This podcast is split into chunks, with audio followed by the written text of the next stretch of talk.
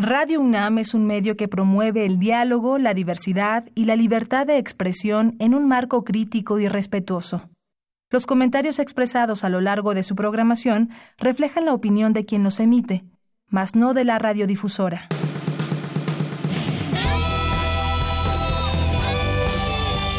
Prisma RU. Relatamos al mundo.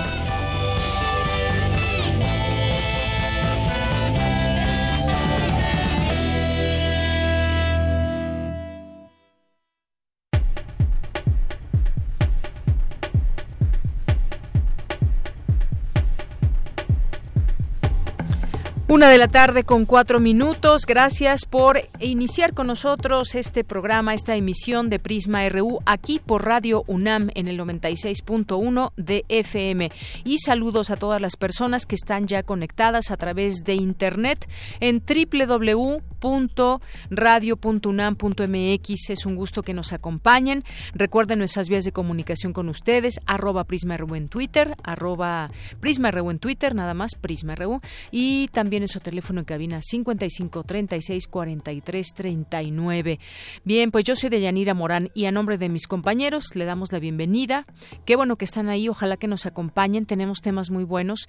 Está en estos momentos pues un crucero en, eh, proveniente de Miami que no pudo entrar a, a Jamaica y está en un muelle de México, en Cozumel, y se está haciendo una verificación para saber si la gente, si alguien que viene en este barco pudiera estar contagiado de coronavirus y bueno pues eh, ha, estado muy latente esta información porque pues parece ser y como lo dicen los eh, los que saben de todo esto es inminente que llegue ya el coronavirus a nuestro país. Cuándo no pues no se sabe pero pues son las posibilidades muy altas de que llegue a nuestro país. Sobre este tema vamos a platicar hoy con el doctor Samuel Ponce de León que forma parte de la comisión especial creada por la UNAM ante la emergencia del coronavirus. Y con él vamos a platicar sobre el tema estrictamente médico, qué pasa en nuestro cuerpo, en nuestro cuerpo cuando el coronavirus entra, cuáles son estos síntomas, cómo se contagia, cuáles son eh, los cuidados que se recomiendan y por supuesto también hablar de los posibles de un posible escenario para los siguientes meses en el mundo. Es algo muy complejo, sin embargo, pues es importante saber y conocer este comportamiento del virus que y aunado a eso ya teniendo esa información cómo se puede propagar y de qué manera y hasta dónde podría ser la, llegar la gravedad de este, de este asunto. Así que con él vamos a platicar en un momento más, no se pierdan esa entrevista. Vamos a invitarlos también a que vayan a la FIL de minería y vamos a presentarles aquí, vamos a platicar sobre la colección Problema Solución y la presentación que tienen para próximos días. Vamos a platicar aquí con Albert Weber, que tiene estudios en licenciatura y maestría en historia por la Facultad de Filosofía y Letras de la UNAM. Él nos va a invitar y nos va a platicar de esta de esta colección. No se lo pierdan, además de que nos van a nos van a les van a regalar a ustedes varios libros que pueden ser de su interés, así que les iremos platicando a lo largo de la emisión. En nuestra segunda hora vamos a platicar con eh, cuatro jóvenes que eh, pues son actores y actrices y que fueron parte, formaron parte del FITUNAM, del Festival Internacional de Teatro de la UNAM, y nos vienen a presentar la obra con la que ganaron y las próximas presentaciones que tendrán. Esta obra no es de Ionesco y que es una adaptación libre del cuento de El rinoceronte de Eugene Ionesco, justamente. Así que vamos a platicar con ellos en nuestra segunda hora. Eh, hoy es jueves de Gaceta UNAM, es jueves de Cinemaedro con el maestro Carlos Narro para hablar de cine. Tendremos también nuestras secciones como todos los días de cultura, información nacional, información internacional, no se la pierdan. Y hoy estrenamos además estrenamos una sección eh, que se llama Las olas y sus reflujos, que está a cargo de mi compañera Cindy Pérez Ramírez, y abarcará temas relacionados con las problemáticas de las mujeres desde una perspectiva de género. Así que no se pierdan el estreno de esta, de esta sección el día de hoy. Es la una con ocho y desde aquí relatamos al mundo. Relatamos al mundo. Relatamos al mundo.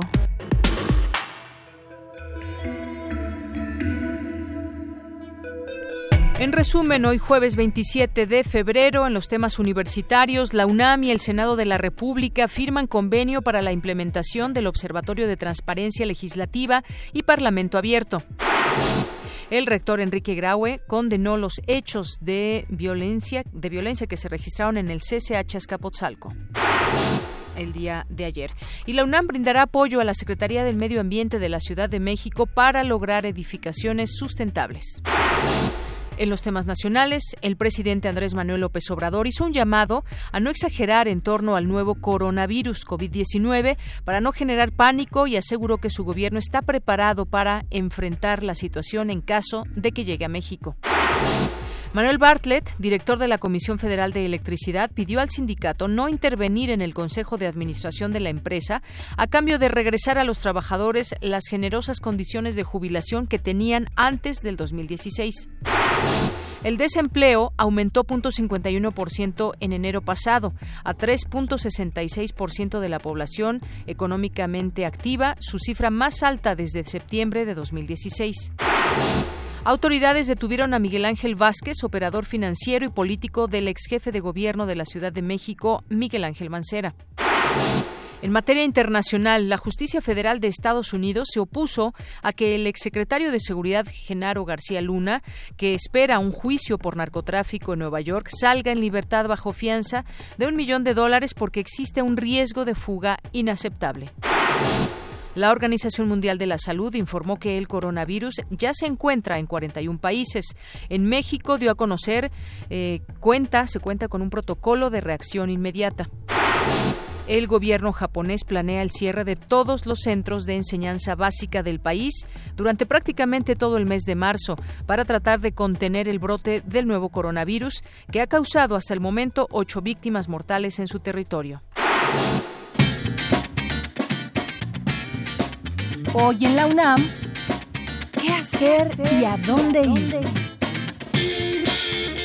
La sala Julián Carrillo de Radio UNAM te invita a disfrutar de la puesta en escena Bolero de Héctor Mendoza, obra que fuera estrenada en este mismo recinto cultural hace 50 años. No te pierdas esta nueva versión a cargo de los estudiantes que realizan el servicio social en Radio UNAM. La función será hoy en punto de las 16 horas en la sala Julián Carrillo. La entrada es libre y el cupo limitado. Recuerda que del 20 de febrero al 2 de marzo se realiza la edición número 41 de la Feria Internacional del Libro del Palacio de Minería. Hoy no te puedes perder la presentación de la colección Vindictas, que busca reivindicar la urgencia de leer la obra de cinco autoras de América Latina, Luisa Josefina Hernández, Tita Valencia, María Luisa Lachina Mendoza, Tununa Mercado y Marcela del Río. Esta presentación contará con la presencia de las escritoras Ave Barrera, Claudina Domingo, Nora de la Cruz y Lola Horner, bajo la moderación de Socorro Venegas. La cita es hoy a las 17 horas en la Galería de Rectores del Palacio de Minería. Otra opción que no te puedes perder es la presentación de la obra La UNAM y los pueblos indígenas, la interculturalidad bajo análisis, de la autoría de José del Val y Carlos Soya, editado por el Programa Universitario de Estudios de la Diversidad Cultural y la Interculturalidad de la UNAM y el Centro de Investigación y Estudios Superiores en Antropología. Esta presentación se llevará a cabo hoy en punto de las 16 horas en la Galería de Rectores del Palacio de Minería.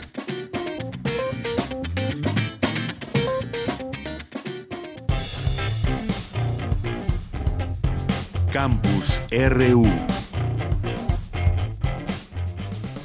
Una de la tarde con 12 minutos. Ya nos invitaba Daniel a esta presentación que habrá de Vindictas, de estos eh, libros, de esta colección que forma parte de este proyecto a las 5 de la tarde. Y también los quiero invitar a las 6 de la tarde a eh, la presentación del libro digital e interactivo UNAM Global. Los invitamos hoy a las 6 de la tarde en el Salón de Usos Múltiples, ahí en la FIL de Minería, a esta presentación. Un proyecto que hoy es parte de nuestra UNAM y que es una propuesta fresca inteligente, práctica, donde todos tienen voz, académicos, investigadores, estudiantes, egresados. Consúltenla si no la, si no la conocen por si acaso, unamglobal.unam.mx. Ahí estaremos con muchísimo gusto eh, presentando esta, eh, este proyecto y este libro digital interactivo. Bien, pues continuemos con la información eh, de nuestra universidad. La UNAM y el Senado de la República firmaron este jueves un convenio general de colaboración. Mi compañera Virginia Sánchez nos tiene esta información información. ¿Qué tal, Vicky? Buenas tardes, adelante. Hola, ¿qué tal, Deyanira Auditorio de Prisma RU? Muy buenas tardes. Con el objetivo de fortalecer las actividades legislativas del Senado de la República a favor de la transparencia y profesionalización del mismo y acercarlo más a la sociedad, así como para institucionalizar el modelo de Parlamento abierto que se ha adoptado en la 64 legislatura del Senado, la Universidad Nacional Autónoma de México y el Senado de la República firmaron esta mañana un convenio general de colaboración y un convenio específico para la implementación del Observatorio de Transparencia Legislativa y Parlamento abierto. En representación de la Mónica González Contró, abogada general, destacó que dado que los fines sustantivos de la Universidad Nacional son la docencia, la investigación y la difusión de la cultura, la firma de un convenio marco señaló con el Senado permite ampliar los alcances del mandato confiado a la UNAM en colaboración con este. Asimismo, permitirá, dijo, promover cambios profundos hacia un modelo más participativo y deliberativo donde la ciudadanía juega un papel central. Escuchémosla. Este instrumento jurídico tiene como objeto el promover la profesionalización de legisladores y servidores públicos, realizar investigaciones en diversas materias, brindar asesorías en áreas que así se requiera, impulsar programas de servicio social para estudiante, celebrar congresos, conferencias, mesas redondas, coloquios, simposios, talleres y actividades similares, entre otros. El convenio marco que hoy se firma permitirá la estrecha vinculación entre dos importantes instituciones del Estado mexicano. El otro instrumento que hoy se suscribe se refiere a la implementación del Observatorio de Transparencia Legislativa y Parlamento Abierto. Hasta hace no pocos años escuchábamos hablar sobre gobierno abierto como un concepto utilizado principalmente para hacer referencia a cuestiones relacionadas con la transparencia de los gobiernos y de sus agentes y el acceso a la información pública. Por su parte, el rector de la UNAM, Enrique Eragüe, también acompañado del secretario general Leonardo Lomelí Vanegas, resaltó la importancia de darle con dicha firma la formalidad a este convenio que se firmó el año pasado en mayo como convenio de intención y que a través del mismo se colaborará desde la Facultad de Ciencias Políticas y Sociales y la FES Acatlán en el mejor funcionamiento del Parlamento abierto. Escuchémoslo. Este convenio marco nos permitirá colaborar más estrechamente con el Senado en aquellos estudios que nos soliciten y que den motivo a convenios específicos para poder colaborar de alguna forma desde la universidad a la admisión misma que la Constitución le ha dado al Senado. Es también en este convenio marco que se contemplan el que todos aquellos funcionarios públicos y senadores que no hayan concluido sus estudios de grado puedan a través de este convenio el que encontremos las formas dentro de nuestra normatividad y planes de estudio para que finalmente puedan obtener el grado. También establece la posibilidad de que si aquí se hagan en el Senado estudios de especialidad, maestría, eventualmente doctoral. Cabe destacar que al tomar la palabra tanto la presidenta de la mesa directiva Mónica Fernández Balboa como Ricardo Monreal, presidente de la Junta de Coordinación Política, manifestaron su apoyo y defensa por la autonomía de nuestra máxima casa de estudios. Al finalizar el evento, el rector Enrique Graue también habló sobre los eventos que se registraron en el CCH Escapotzalco y los cuales dijo indignan y muestran que hay personas que quieren violentar a la UNAM y afectar el movimiento legítimo de las universitarias. Escuchémoslo. Es un movimiento legítimo el de las mujeres y estamos con ellas.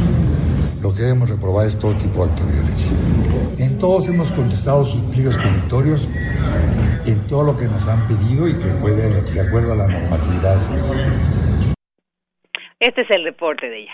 Muchísimas gracias por la información, Vicky. Buenas tardes. Buenas tardes. Bien, y pues de esto pasamos ahora con Dulce García para empezar a hablar del coronavirus que ya ha llegado a 41 países. Hace unos minutos la Secretaría de Salud anunció medidas preventivas ante la inminente llegada de este virus. Dulce, adelante. Deyanira, muy buenas tardes a ti y al auditorio de Prisma RU. Durante las últimas 24 horas, las infecciones bajaron en China, mientras creció el número de países afectados, entre ellos Alemania y Brasil, en el que se registró el primer caso de esta epidemia en América Latina. De acuerdo con cifras de la Organización Mundial de la Salud, en China hay unos 80.000 casos en total de coronavirus, con unos 2.700 muertos. Fuera de China se han producido hasta ahora al menos 3.000 casos y casi medio centenar de muertos en 41 países. Pero los contagios por el nuevo coronavirus se confirman cada día en el resto del mundo. Han superado ya los registros en China según lo anunció la OMS. En términos de víctimas mortales, la epidemia causó este 26 de febrero en China en 24 horas 52 fallecimientos, la cifra más baja en tres semanas. En tanto, Brasil confirmó este miércoles el diagnóstico de coronavirus de un brasileño de 61 años, residente en Sao Paulo, que había regresado hacía cinco días de la región italiana de Lombardía. Este es el primer caso en América Latina. Aquí en nuestro país, el subsecretario de Salud, Hugo López Gatel, dio a conocer que se cuenta ya con un protocolo de reacción inmediata. Es una preparación que hemos estado haciendo muy consistentemente. Tenemos ya el protocolo de vigilancia, el protocolo de laboratorio, el protocolo de atención médica y la semana pasada publicamos el protocolo de control de infecciones, que implica más que el sector salud. Tenemos los protocolos activos en los comités de seguridad en salud de los 32 estados y con énfasis en los cinco aeropuertos internacionales eh, relevantes en México que están haciendo el protocolo de detección. En Europa, el país más afectado es precisamente Italia, con más de 400 casos y 12 muertos, lo que a su vez ha repercutido en países como Australia, Suiza, Alemania, Croacia, Grecia, Noruega, Argelia y Macedonia del Norte. Por su parte, Irán registra 19 muertos con un total de 139 casos, entre quienes se encuentra el viceministro iraní de Salud. Pero también han surgido ya casos en Pakistán y Georgia. Para contener la expansión de la epidemia, varios países del Golfo anunciaron medidas para limitar los desplazamientos con Irán. En Europa, los países vecinos de Italia decidieron mantener abiertas sus fronteras. En Estados Unidos, las autoridades dijeron que preveían una propagación de la epidemia en su país y animaron a las escuelas, empresas y gobiernos locales a tomar medidas de precaución como la anulación de eventos públicos. Hay que decir también que las principales bolsas mundiales siguen operando con nerviosismo, pues el precio del petróleo sigue cayendo en un mercado preocupado por el avance del coronavirus. Los Juegos Olímpicos de Tokio 2020 se mantendrán, afirmaron este miércoles los organizadores, mientras que el gobierno de Japón llama a anular o reducir los grandes eventos de masas de las próximas semanas por temor a la expansión de este virus. Hasta aquí el reporte. Muy buenas tardes. Gracias, Dulce. Muy buenas tardes. Queremos escuchar tu voz. Nuestro teléfono en cabina es 55 36 43 39. Porque tu opinión es importante, síguenos en nuestras redes sociales, en Facebook como Prisma RU y en Twitter como arroba PrismaRU.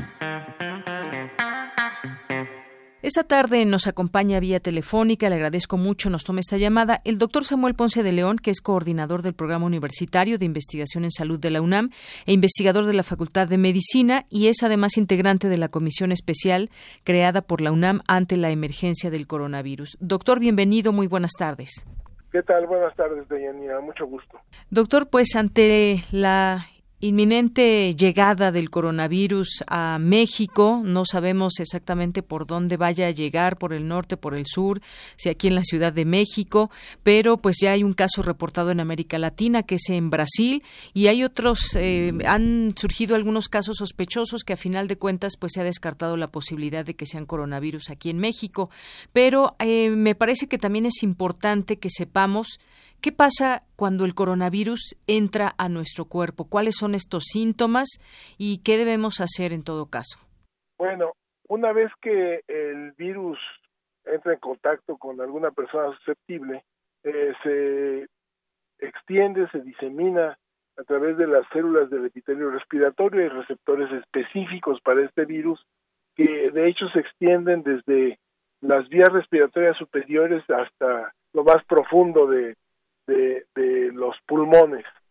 Ahí establece un proceso de multiplicación y que es acompañado por una gran respuesta inflamatoria. Eh, de los síntomas que pueden ir desde un catarro leve o ser asintomático hasta presentarse o complicarse en la evolución con un problema de tipo neumónico una neumonía que puede ser muy grave. Es interesante destacar que la gran mayoría de los pacientes que se infectan desarrollarán cuadros muy leves, poco sintomáticos eh, y que podrán realizar sus cuidados eh, en su domicilio y solo aquellos pacientes que desarrollen una sintomatología más intensa o con algún otro tipo de malestar respiratorio como podría ser fatiga o falta de aire, convendrá que acudan lo antes posible a los servicios eh, es así como ocurre la, infección que se adquiere además a través de, de las gotitas que eh, expelen las personas que están infectadas al hablar, toser, estornudar y que pueden eh, ir directamente hacia la otra persona si está a menos de un metro de distancia o quedar en la superficie de objetos que queden al alcance de estas botas. Doctor, en este sentido, lo que entiendo es que podría ser como, pues, estos síntomas que se pueden tener de una de una gripe. Ahora, eh, pues bien, ¿en qué edades puede afectar más? Porque lo que hemos leído es que afecta mucho a mucho más a personas mayores, por ejemplo, o gente que tiene ya alguna enfermedad y que con el coronavirus se puede, digamos, complicar más que una persona que está sana. Sí, así es. Eh, desde luego la infección eh, puede afectar a cualquier grupo de edad en la población. Lo que ocurre es que efectivamente ha sido muy eh, interesante y afortunado ver que los niños, los jóvenes están mucho menos afectados que la gente de mayor edad. Esto puede ser consecuencia y se especula que puede estar en relación a la inmunidad innata de los niños. Estos son las defensas que naturalmente tenemos eh, en nuestro organismo para uh, pues evitar que ocurran eh, infecciones. Eh, hay otra inmunidad que es la adquirida, que tiene que ver más un poco con el proceso de desarrollar defensas específicas, pero esta inmunidad innata que es bastante capaz en los niños podría ser la explicación de que eh, sean una población mucho menos afectada. Y sí, conforme va avanzando la edad, el riesgo de que el eh, COVID se manifieste de manera más intensa y grave va aumentando y se aumenta más en presencia de algunas eh, enfermedades asociadas o comorbilidades, como se denominan habitualmente, como son la obesidad, la diabetes, eh, problemas cardiovasculares y, pulmonares crónicos, algunas eh, eh, fallas en las defensas, personas que usan quimioterapia, que tienen cáncer, que tienen VIH, todos ellos podrían tener una evolución más grave. Los fumadores, desde luego. entonces, serán las personas que tendrán que tener más atención en su evolución para buscar el cuidado médico oportunamente. Otra cosa, doctor, entonces, a ver, si una si una persona adquiere el virus, el coronavirus, el COVID-19, ¿qué porcentaje tiene si entra en una persona sana, qué porcentaje tiene de morir esa persona? Bueno, eh, es, es difícil porque va a depender exactamente de su grupo de edad y de eh, si tiene algún factor de riesgo asociado yo diría que en términos generales es muy bajo el riesgo. Para población general, así medido eh, eh, muy globalmente, estaríamos hablando de una mortalidad que yo creo que va por abajo del, del 1%. Vale la pena enfatizar que eh, son datos que iremos refinando paulatinamente. Eh, tiene pues apenas estamos cumpliendo ocho semanas de que empezaron a acumularse los casos, los informes son iniciales, estos números van cambiando continuamente, entonces habrá que tener tacto con, estos eh, cálculos, pero eh, en principio yo creo que la mortalidad que ahorita para los descritos se ubica entre 2 y el 3%, va a ir disminuyendo conforme conozcamos más de qué tamaño es eh, eh, el número oh, de infectados total. Y otra cosa, doctor, los cuidados. No hay hasta el momento alguna vacuna. Eh, ¿Se deben administrar o no antibióticos? ¿Se está administrando algo en particular? ¿O los cuidados simplemente deben ser como cuando uno se contagia de una gripa eh, fuerte o incluso leve? ¿Cómo debe ser este, este cuidado y si el sector salud está preparado? Bueno, eh, efectivamente no hay vacuna y no hay un tratamiento específico. el cuidado tendrá que ser el que tiene uno habitualmente cuando se enferma con catarro. eh, con el énfasis en que tiene que tratar de evitar contagiar a otras personas. Eh, serían entonces dos perspectivas. Uno, el tratarse uno como lo hace habitualmente al eh, tener una infección respiratoria, que, eh, pues bueno, eh, los cuidados generales, de acuerdo a los síntomas, tomar algún sintomático, consultar a su médico quizás a distancia, este, o guardar reposo nada más, incluso eso puede ser suficiente, pero si los síntomas aumentan, pues sí, eh, tomar algún sintomático para el malestar. en caso de que hubiera duda, inquietud, cualquier dato de que los hiciera pensar que esto puede ir un poco más allá de, de lo que es una gripa normal, pues sí será necesario buscar la atención en los servicios médicos eh, para un estudio comprensivo de cuál es el agente que está causando las molestias y si se requiere algún manejo hospitalario y apoyo para pues este mantenerse sin complicaciones salud está eh, equipado para eh, contender con esto en la medida que vaya presentándose un número mayor de casos.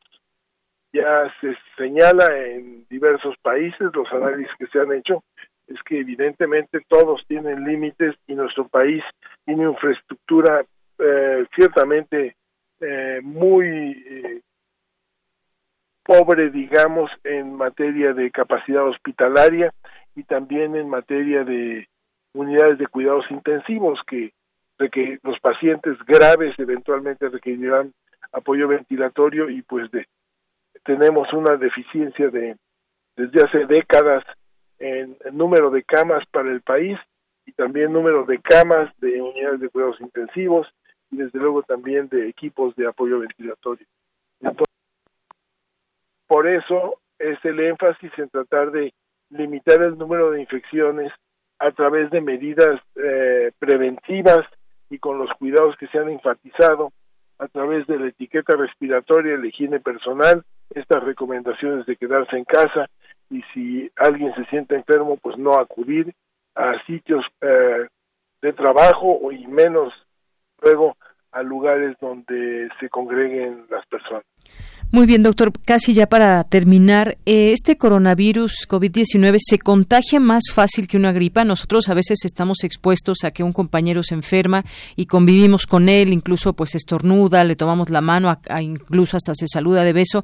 Este este tipo de coronavirus se contagia más fácil que una gripa y es eh, solamente por los fluidos. Es difícil la, la, la comparación porque desde luego hay una gran variedad de de, virus que causan los síntomas de gripa. Eh, yo diría que es una infección muy contagiosa, sí lo es. Lo estamos viendo eh, en cómo vienen ocurriendo las situaciones en diferentes ámbitos, lo que ha ocurrido en Wuhan, eh, lo que ha ocurrido en los estos cruceros en donde un alto número de de, personas que se encuentran viajando se han infectado, o lo que ocurre también, eh, tal y como está ocurriendo en Europa y en Estados Unidos, en donde pues personas que no recuerdan haber estado en contacto con alguien que tiene una infección pueden de repente desarrollar síntomas. Pero sí se tiene que considerar como una enfermedad altamente contagiosa eh, y puede tener complicaciones en donde hay que tener mucho cuidado para evitar la transmisión y, y desde luego hay un número que tiene disponible la, la Dirección General de Epidemiología, la unidad de inteligencia, eh, que es el 800 0044 800 y si uh, se pueden aquí reportar eh, casos sospechosos eh, y también resolver dudas en cuanto a si las personas tienen eh, una infección respiratoria, un poco qué tendrían que hacer ya en una circunstancia de transmisión del virus eh, ubicada en nuestro país. Muy bien, doctor. Muy contagiosa, entonces nos quedamos con que es esta enfermedad. Y ya por último, doctor, eh, pues quizás sea un poco aventurado intentar saber qué puede pasar en uno, dos, tres meses en el mundo, dado que esto, pues como advierte la Organización Mundial de la Salud, ya eh, pues prácticamente es una pandemia. Hay avisos, hay eh, pues una serie también de declaraciones de parte de sectores de salud en el mundo. ¿Cómo podría avanzar esta enfermedad si pudiéramos quizás tratar de entender un poco el comportamiento que está teniendo este, este virus? ¿Qué pasará en unos dos, tres meses en el mundo? la pregunta es muy interesante y, eh, la respuesta es complicada, porque el escenario es muy amplio. Si nos atenemos a la experiencia que tenemos eh, respecto a coronavirus con una capacidad eh, epidémica, tendríamos que hablar del SARS de 2002 y del MERS en 2013, en donde fueron epidemias que se distribuyeron por varias regiones eh, y que eh, después de haber establecido una serie de medidas de control se pudieron contener y se desvanecieron. Eh, este sería el mejor escenario ante el COVID-19. En el curso de los siguientes dos a cuatro meses eh, menguara el número de infectados. Sin embargo, se ve muy poco probable, efectivamente por esta capacidad de transmisión, y, que la medimos en función de lo que ha ocurrido. Del 31 de diciembre a la fecha, tenemos una cifra que se acerca a 100.000 casos infectados, eh, con más de 50 países involucrados con eh, pacientes con infección en muchos de ellos ya con cadenas de transmisión establecidas de manera autóctona. Entonces el escenario sí se ve complicado y por eso es el énfasis en mantener las medidas de prevención para tratar de contener su expansión y que si llega a ocurrir en nuestro país en particular, podamos establecer medidas eh, de higiene y de prevención para que no ocurra un gran número de casos súbitamente y que se puede ir manejando el problema con nuestras capacidades de atención hospitalaria. Muy bien, doctor, pues no me resta más que agradecerle. Gracias por eh, conversar con nosotros de un tema tan importante porque ya es prácticamente, em, pues no sabemos en cuánto tiempo, pero es muy probable que llegue el coronavirus a México. Sí, así es. Habrá que hacer énfasis en que hay que atender las comunicaciones de eh, el sector del sector salud en relación a recomendaciones y, a buscar información en sitios que tengan eh, cierto grado de credibilidad. Ah, se escuchan muchos rumores, incluso descalificaciones respecto a la importancia que puede tener esto. Y bueno, pues sería muy afortunado que no fuéramos más allá de lo que hoy estamos viendo, pero se ve poco probable y hay que poner atención y, y sin alarma y sin eh, ningún eh, rasgo de, de pues preocupación exacerbada asumir que vamos a contender con un nuevo virus que seguramente establecerá su transmisión de manera endémica, esto es que lo tendremos circulando alrededor del mundo de manera permanente, pero la población irá generando defensas y eventualmente podremos disponer de de vacunas y de medicamentos para resolverlo. Muy bien, doctor. Pues muchísimas gracias, como siempre. Un gusto escucharlo. Mucho gusto, muchas gracias a usted, Deyanira, y saludos a todos. Fue el doctor Samuel Ponce de León, coordinador del Programa Universitario de Investigación en Salud de la UNAM e investigador de la Facultad de Medicina. Además, es integrante de la comisión especial creada por la UNAM ante la emergencia del coronavirus. Continuamos. Queremos escuchar tu voz. Nuestro teléfono en cabina es 55 36 43 39. Porque tu opinión es importante, síguenos en nuestras redes sociales, en Facebook como Prisma RU y en Twitter como arroba PrismaRU.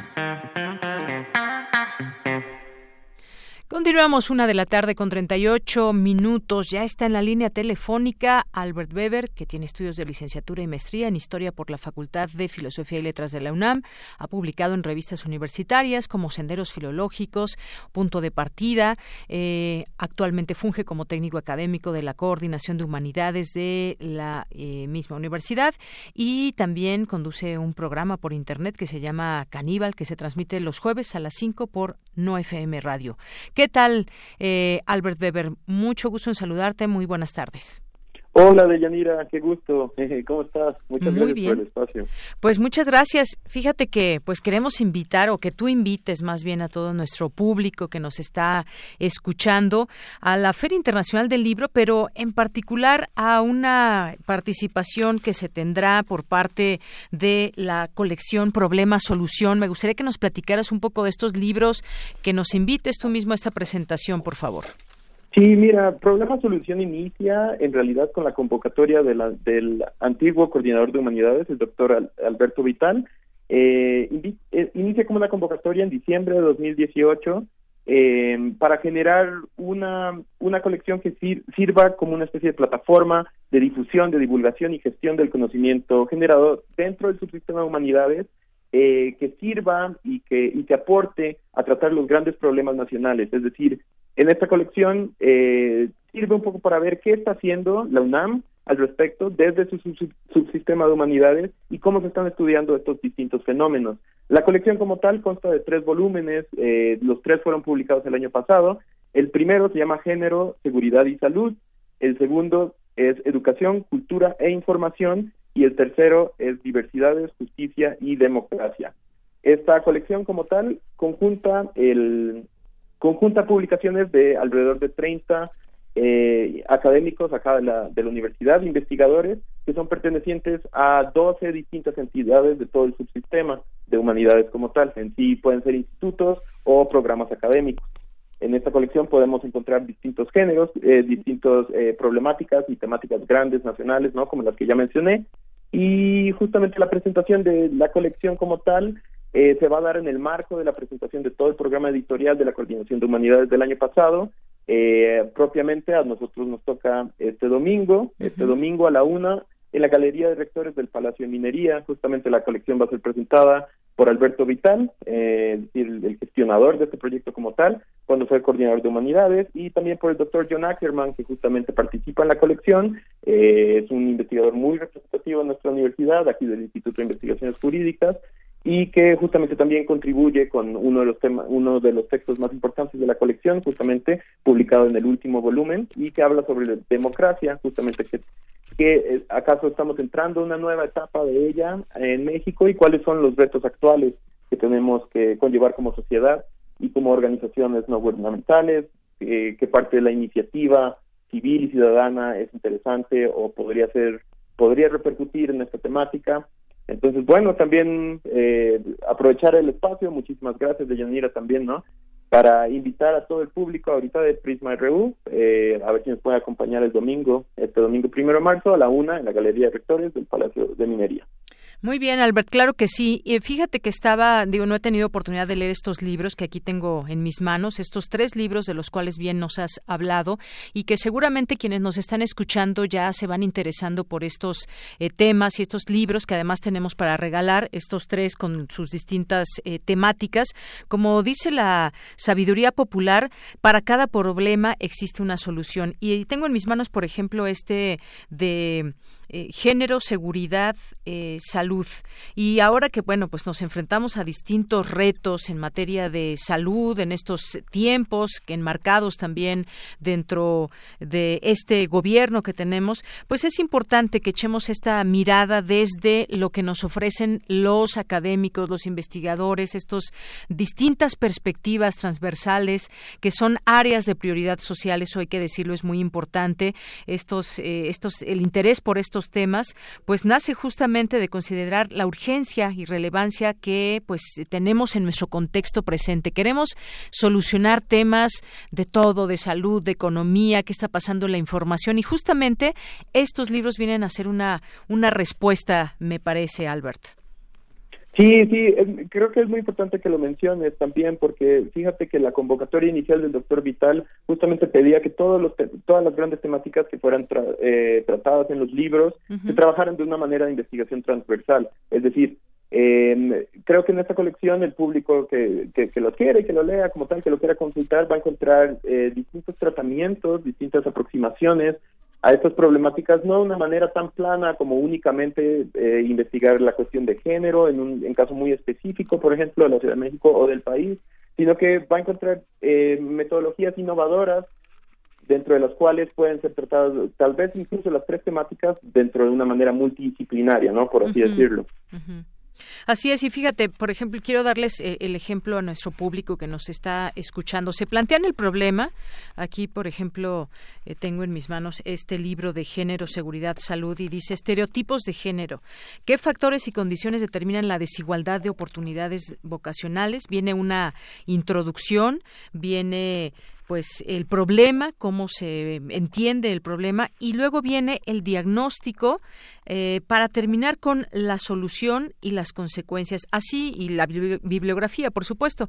Así más o menos están planteados estos estos libros que me parece de una manera también muy didáctica. Hay ilustraciones incluso y son varios los eh, problemas que se concentran en un solo libro y que nos dan luz justamente a entender esa problemática, el contexto que la rodea y tal vez eh, yo diría y algo muy bueno que nos pueden aportar los libros es que seamos parte de la solución Albert. Claro, así es, eso justamente está planteado en el prólogo, de Yanira, que bien que lo mencionas. Y justamente también, como, como mencionabas, estas, como estas partes del texto, todos los textos están distribuidos igualmente en, en estas cinco distintas partes, ¿no? Para eh, intentar hacer como una especie eh, de juego didáctico, ¿no? Como planteabas, para que sean de fácil lectura, para que prácticamente puedan ser leídos por cualquier persona, sea sean ya iniciadas o, personas apenas que quieren o, que tienen una curiosidad inicial por las temáticas. Y justamente este, este, este texto de estereotipos de género que mencionabas, este es de la doctora eh, Judith Subieta del Instituto de Sociales, de Investigaciones Sociales.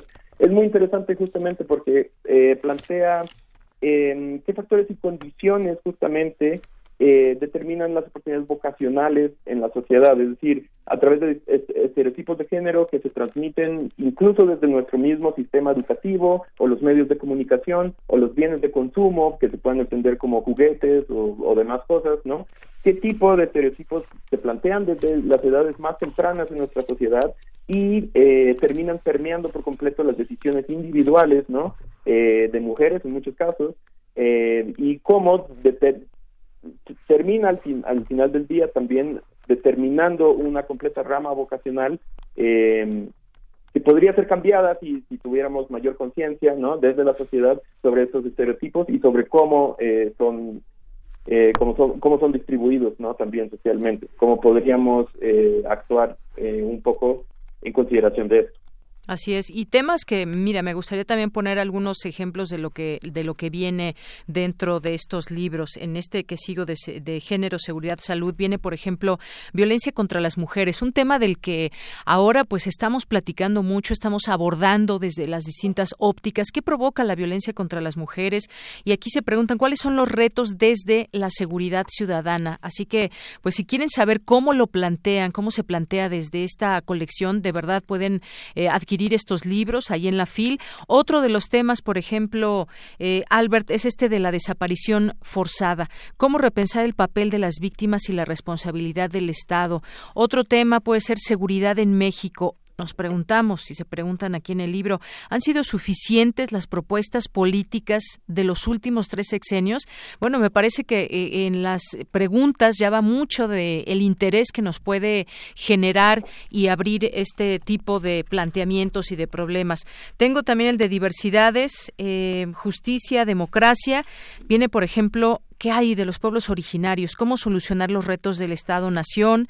México ante la migración haitiana, cómo sensibilizar a la sociedad frente al migrante, desigualdad en México, qué hacer para impulsar el desarrollo del país. Es parte de lo que contienen estos libros. Me, gustó hacer estas preguntas que ustedes plantean aquí para que más o menos se dé cuenta el público que nos escuche de qué tratan, eh, cuáles son las temáticas que, que se abordan y que seguramente en la presentación será muy rica, Albert, porque pues normalmente hay un espacio también para preguntas y respuestas donde la gente puede participar y expresar también lo que sobre lo que está viendo en su en su mundo, en su contexto actual.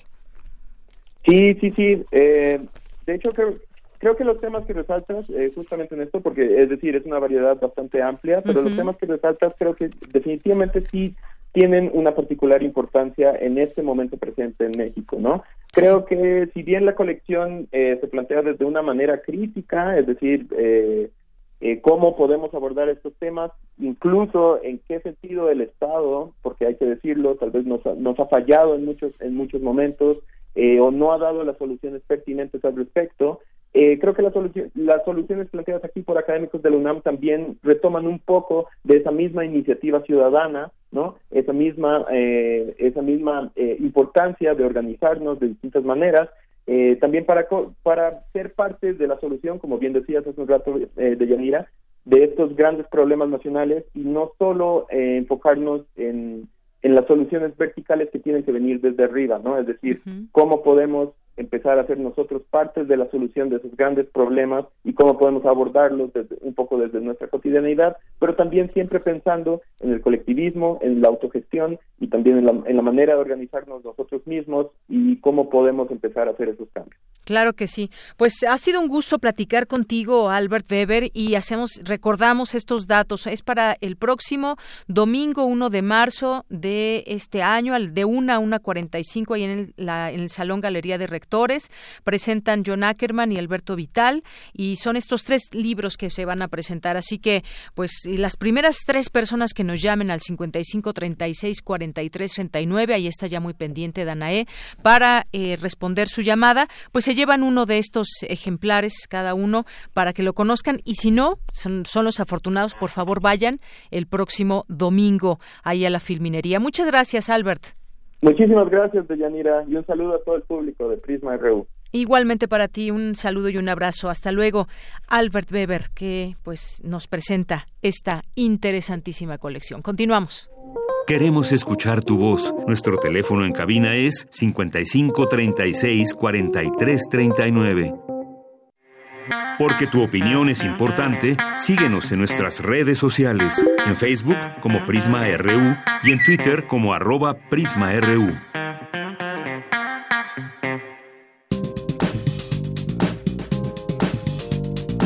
Cultura RU.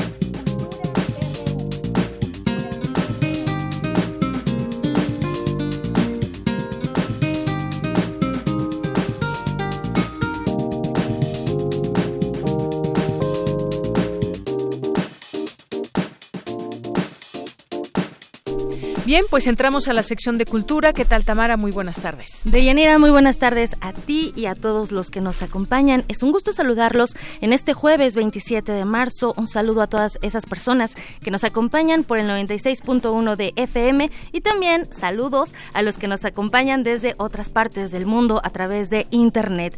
Deyanira, pues esta tarde vamos a conocer qué hay detrás de un documental, específicamente de Familia de Medianoche. En cabina ya nos acompaña el director Luke Lorenzen. Luke, bienvenido a este espacio, ¿cómo estás? Estoy bien, muchísimas gracias por invitarnos. Al contrario, bienvenido. Y bueno, también nos acompaña eh, Juan y Fernando Ochoa. Ellos son dos de los personajes que dan vida a esta historia. Juan, Fernando, bienvenidos también a este espacio. Gracias igualmente por esta invitación. No, al contrario. y a ver, Familia de Medianoche es una coproducción entre Estados Unidos y México y forma parte de la programación de Ambulante. Me gustaría iniciar eh, eh, que nos platicaras, Luke, eh, que nos compartieras cómo surge la idea de este proyecto cinematográfico.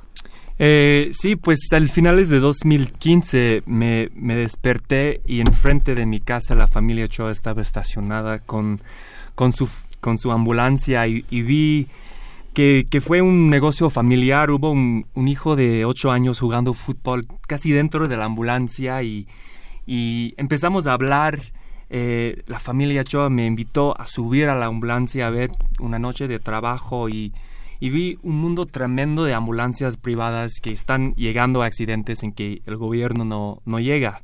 El, el gobierno en la Ciudad de México tiene menos de 45 ambulancias públicas por 9 millones de habitantes. Entonces hay eh, un, vacío de, de, trabajo que está llenado por, por eh, personas como los Ochoa. Como la familia Ochoa. Eh, ya vi el documental, me parece maravilloso. Hay un juego con las imágenes, hay una excelente fotografía y eh, no sé si Juan o Fernando quien nos quiera compartir pues esta parte, ¿no? Porque al final del día los espectadores van a entrar a la intimidad de su familia, los vamos a conocer, vamos a saber incluso manías, filias, todo lo que ustedes son. ¿Cómo fue también este trabajo al filmar este documental? ¿Con quién nos vamos? Con Fernando. pues mira, en la... al montar traer nosotros una cámara adentro junto con Lugis y nosotros, pues sabíamos que nosotros hacíamos este trabajo con mucha seguridad y empatía y fue así como se fue desenvolviendo tanto Luke con las cámaras junto con nosotros eh, pues fue todo pues muy agradable y pues así duró tres años con nosotros. ¿Tres años eh, se tardaron en, filmar este documental? Sí, empezamos al finales de 2015 y terminamos eh, en 2019. Ok, oye, ¿cómo fue eh, la selección de las escenas de todo este material filmado? ¿no? ¿Cómo seleccionar lo que quieres contar a través de la cámara? Pues es el proceso más difícil. Grabé más de 400 horas de, grabaciones, más de mil accidentes por todas partes de la ciudad. Y es un proceso de elegir los como 12 a 15 escenas más importantes que cuentan la historia. Y no hay entrevistas, eh, no hay ni música.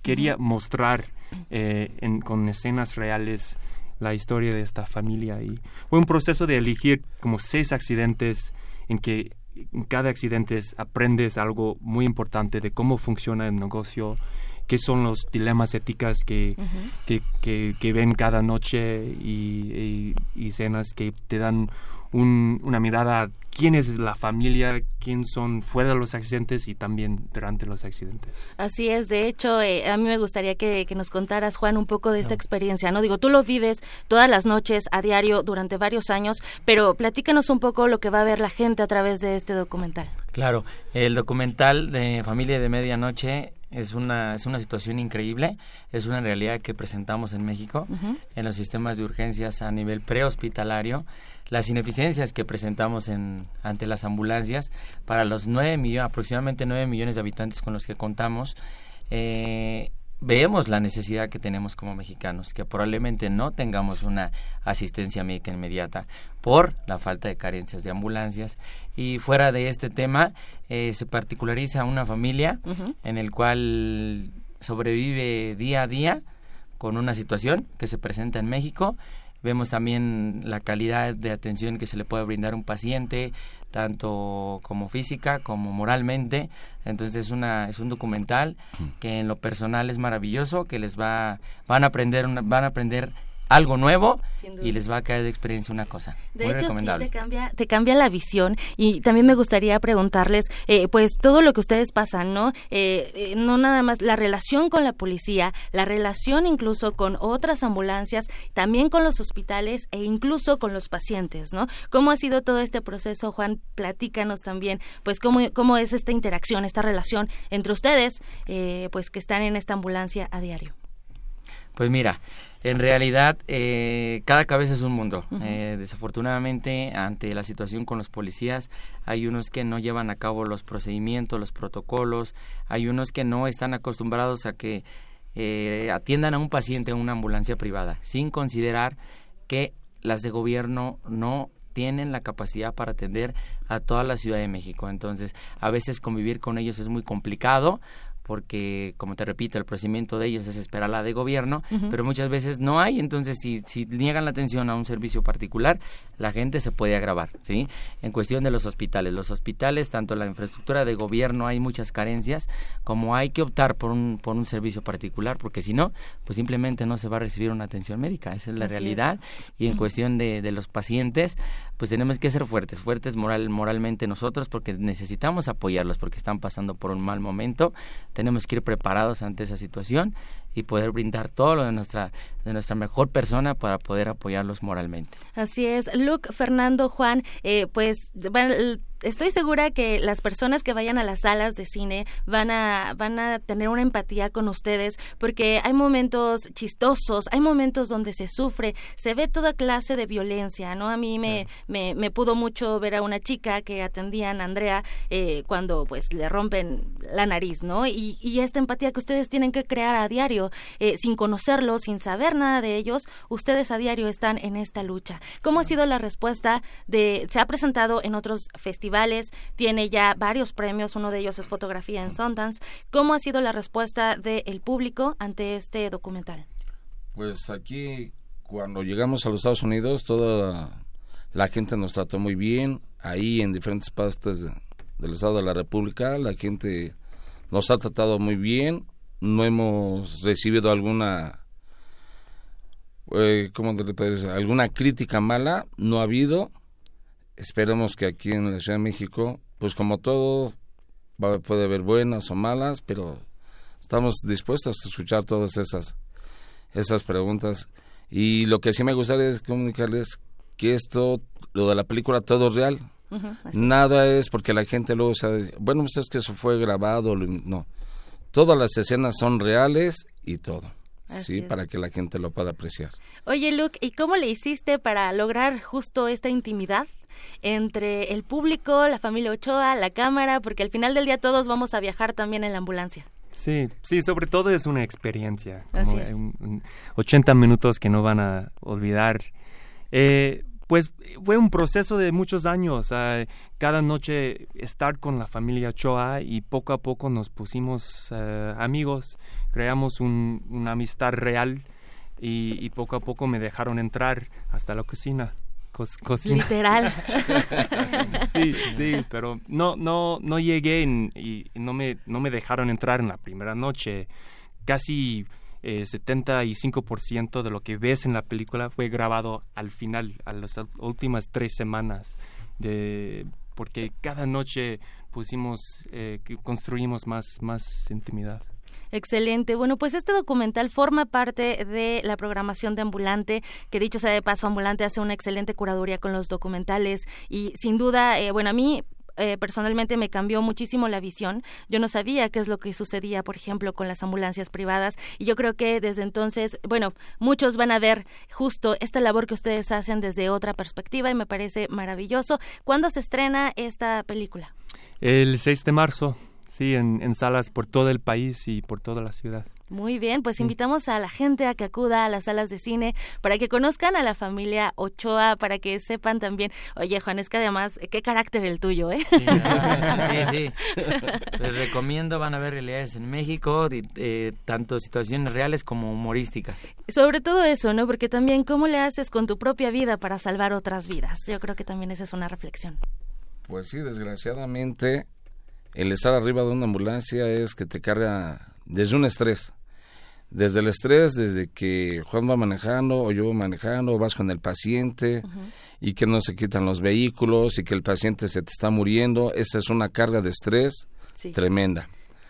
Y pues ustedes lo ven en la película, ¿no? Cuando uno ya lleva dos, tres días y dice, bueno, pues tenemos que ver lo de los insumos, gasolina, pero pues todo es una realidad. Así es. Y es para que la gente lo tome en conciencia, ¿no? Pues a, reflexionar a través de este documental. No me resta más que agradecer muchísimo Luke Lorenzen, Fernando y Juan Ochoa por visitarnos en esta cabina. Y a la gente que nos escucha, pues los invitamos a la premier que es el jueves 5 de marzo. Tienen que, tenemos 10 pases dobles para que vayan a la premier, para que conozcan eh, pues parte de lo que se hace en este trabajo cinematográfico. Jueves 5 de marzo es la premier, tenemos 10 pases dobles, llamen al 55 36 43 39, tienen que darnos un correo electrónico. Muchísimas gracias por visitarnos y que este documental llegue a muchos ojos. Gracias igualmente por su invitación a todos ustedes. Gracias. Deyanira, nos despedimos. Que tengan muy buena tarde. Muchísimas gracias, Tamara. Gracias a los invitados. Son las dos con dos. Vamos a hacer un corte en este momento y regresamos a la segunda hora de Prisma RU. Prisma RU. Relatamos al mundo.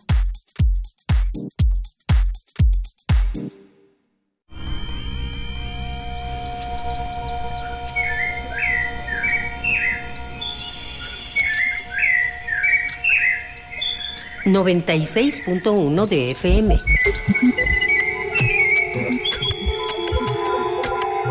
X, X, E, U, N.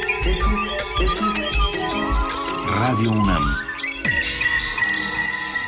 Experiencia sonora.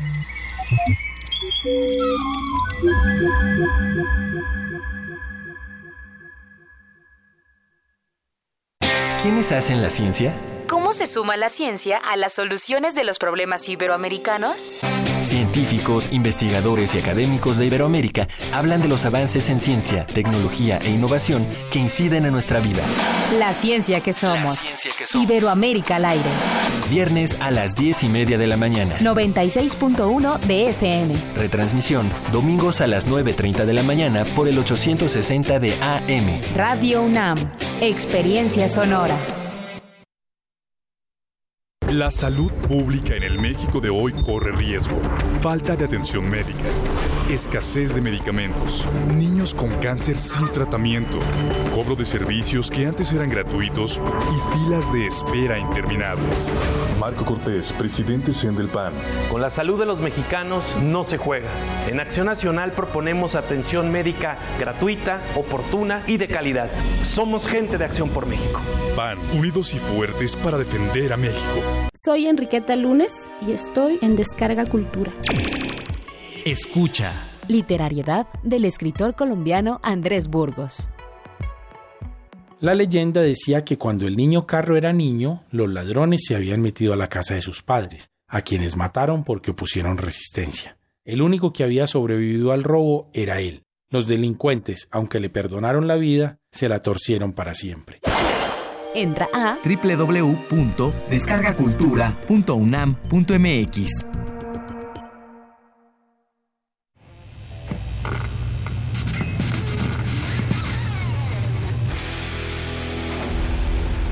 ¿Recuerdas esta música?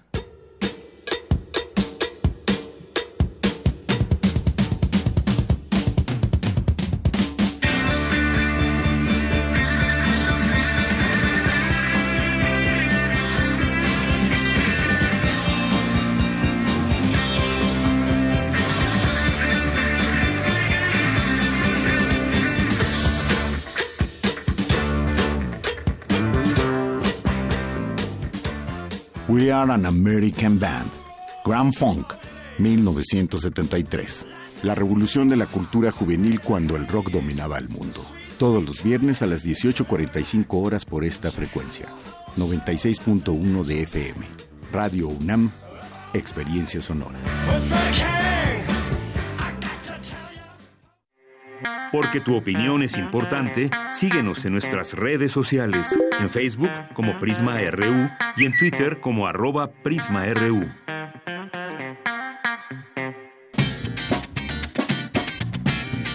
Mañana en la UNAM, ¿qué hacer y a dónde ir? El Centro de Enseñanza para Extranjeros de la UNAM te invita a una visita guiada a la ciudad de Tasco en el estado de Guerrero, donde podrás disfrutar y conocer los sitios más emblemáticos de este lugar famoso por la producción de joyas de plata y la arquitectura colonial española. La cita es el próximo sábado 7 de marzo en punto de las 7 horas en el estacionamiento del Centro de Enseñanza para Extranjeros en Ciudad Universitaria. La fecha límite de inscripción es el próximo 28 de febrero. Para mayores informes, visita el sitio oficial de este centro educativo en www.cp.unam.mx. No te puedes perder la presentación del libro Estado del Desarrollo Económico y Social de los Pueblos Indígenas en el Estado de Chiapas, bajo la coordinación de José del Val Blanco y Carolina Sánchez. Esta presentación se da en el marco de la edición número 41 de la Feria Internacional del Libro del Palacio de Minería. La cita es mañana viernes 28 de febrero, en punto de las 14 horas, en el Salón de Firmas del Palacio de Minería. Te recomendamos la función de la cinta La Balsa, del director sueco Marcos Lindin, quien aborda la historia de cinco hombres y seis mujeres, quienes, en 1973, hicieron un viaje en balsa como parte de un experimento sociológico de la violencia, la agresión y la atracción sexual. A través de material de archivo, La Balsa cuenta la historia oculta del que ha sido descrito como el experimento humano más extraño de todos los tiempos. Las funciones serán mañana 28 de febrero a las 11, 13, 15, 17 y 19 horas en la sala Julio Bracho del Centro Cultural Universitario. La admisión general es de 40 pesos. Para Prisma RU, Daniel Olivares. Continuamos dos de la tarde con ocho minutos. Estamos de regreso aquí en el programa en esta segunda hora para compartir con todos ustedes en el 96.1 de FM en www.radio.unam.mx. Antes de mandar saludos como todos los días a nuestros radioescuchas, queremos regalar otros libros que nos hacen llegar también para todos ustedes y que eh, pues se presentan algunos eh, libros. Otra invitación que nos hacen es para el próximo sábado 29 de febrero de 12 a 12.45, obras de Alejandro de Afrodisia de la mixtura y del crecimiento, la Real Expedición Botánica de la Nueva España, el sábado 29 de 1 a 1.45, ahí en la Galería de Rectores. Y, y en mis manos tengo algunos libros que nos hacen llegar de la Coordinación de Humanidades. Les voy a decir de qué libros se tratan y si les interesa uno, alguno, arroben por favor a la Coordinación de Humanidades y a Prisma y nos dicen el nombre del libro que les interesa. Miren, tengo uno que es el de eh, un libro de Platón, Teeteto, de la Biblioteca Scriptorum Grecorum et Romanorum Mexicana.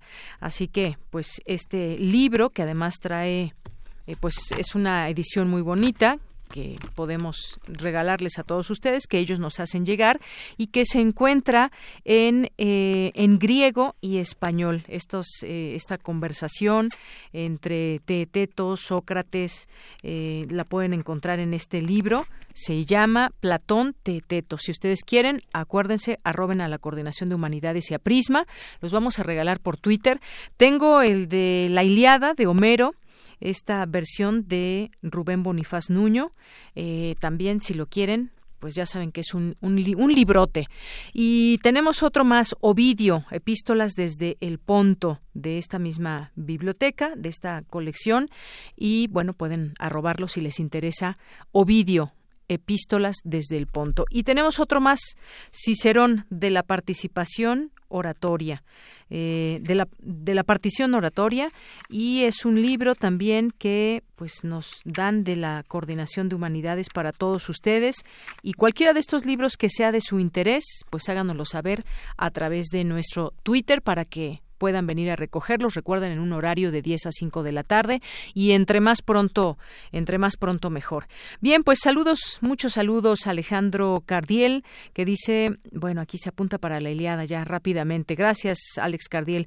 Eh, Joel Cabrales, Laure, Francisco Javier también que manda saludos a todos. Eh, Lisbeth Quirós, Plan Neta, José Luis León, Gustavo Urrutia, Sandy Vidman que nos eh, bueno, nos manda aquí una expresión de sorpresa con respecto a todo este tema del coronavirus. Dice, ¿cómo afecta el coronavirus en el cuerpo humano? Una conversación muy interesante que tuvimos aquí con el doctor Samuel Ponce de León, coordinador del programa universitario, eh, en estos asuntos médicos. El Sarco nos dice también, apenas vi el tráiler y se ve rebuena esta película que hace unos momentos eh, les platicaba Tamara.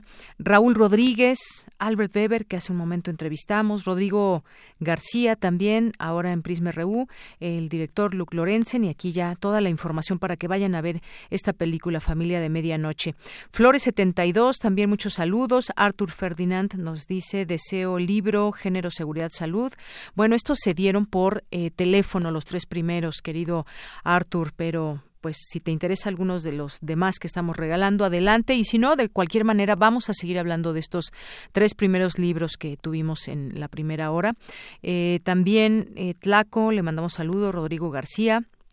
Nuestros amigos del PUIS UNAM eh, fomenta la colaboración entre investigadores y biomédica de biomédica de la UNAM, una cuenta que pueden seguir, PUIS-UNAM. Alejandro Cardiel, atento, saludos desde la oficina, también por aquí, muchas gracias. Mario Navarrete dice, listo, ya son las tres, estamos pendientes escuchando estos micrófonos. Muchas gracias. Eh, Mario Navarrete también, muy atento, pendiente, nos dice aquí. Carnalita de las Mujeres del Mundo, muchas gracias. Saludos, Marco Fernández, Silvia Vargas, Geraldina Lázaro y a todas las personas que se sumen. Aquí los estamos leyendo y bueno, pues ya algunos que se van ganando los libros. Vámonos a la información. Vámonos a la información con mi compañera Cristina Godínez. La UNAM brindará apoyo a la Secretaría del Medio Ambiente de la Ciudad de México para lograr edificaciones sustentables. Adelante, Cristina. Hola, ¿qué tal, Deyanira? Un saludo para ti, para el auditorio de Prisma RU la Dirección General de Atención a la Comunidad Estudiantil de la UNAM, en coordinación con el Instituto de Recursos Mundiales y la Comisión Nacional para el Uso Eficiente de la Energía, colaborarán con la Secretaría del Medio Ambiente Capitalina para el uso eficiente de la energía. Mireya Imas, titular de la dirección, dijo que se requiere de soluciones inmediatas que articulen la tecnología con las necesidades sociales para incrementar la eficiencia energética y la sustentabilidad. Al participar en el lanzamiento del reto de edificios eficientes de la Ciudad de México expuso que el tiempo de la mitigación ambiental se está cerrando y cada día será más costoso reparar los daños que conlleva. Señaló que las ciudades concentran poco más de la mitad de la población mundial y, de acuerdo con la ONU Habitat, son responsables del 70% de las emisiones de gases de efecto invernadero y, en particular, los edificios contribuyen con el 28%. Aunque contamos con inmuebles cada vez más eficientes por metro cuadrado, su intensa proliferación ha provocado que, del año 2000 a la fecha, las emisiones hayan aumentado 25 según estimaciones hechas en 2019 por la International Energy Agency, comentó la también académica. Dianira, este es mi reporte. Muy buenas tardes. Gracias, Cristina. Muy buenas tardes. Dos con catorce minutos. Vámonos ahora con Cindy Pérez Ramírez porque, como les decía al inicio, hoy estamos estrenando una sección aquí en Prisma RU que se llama Las olas y sus reflujos, que tocará temas relacionados con las problemáticas de las mujeres desde una perspectiva de género. Hoy Cindy nos hablará sobre el tema de feminicidios. Las olas, y sus reflujos. Y sus reflujos.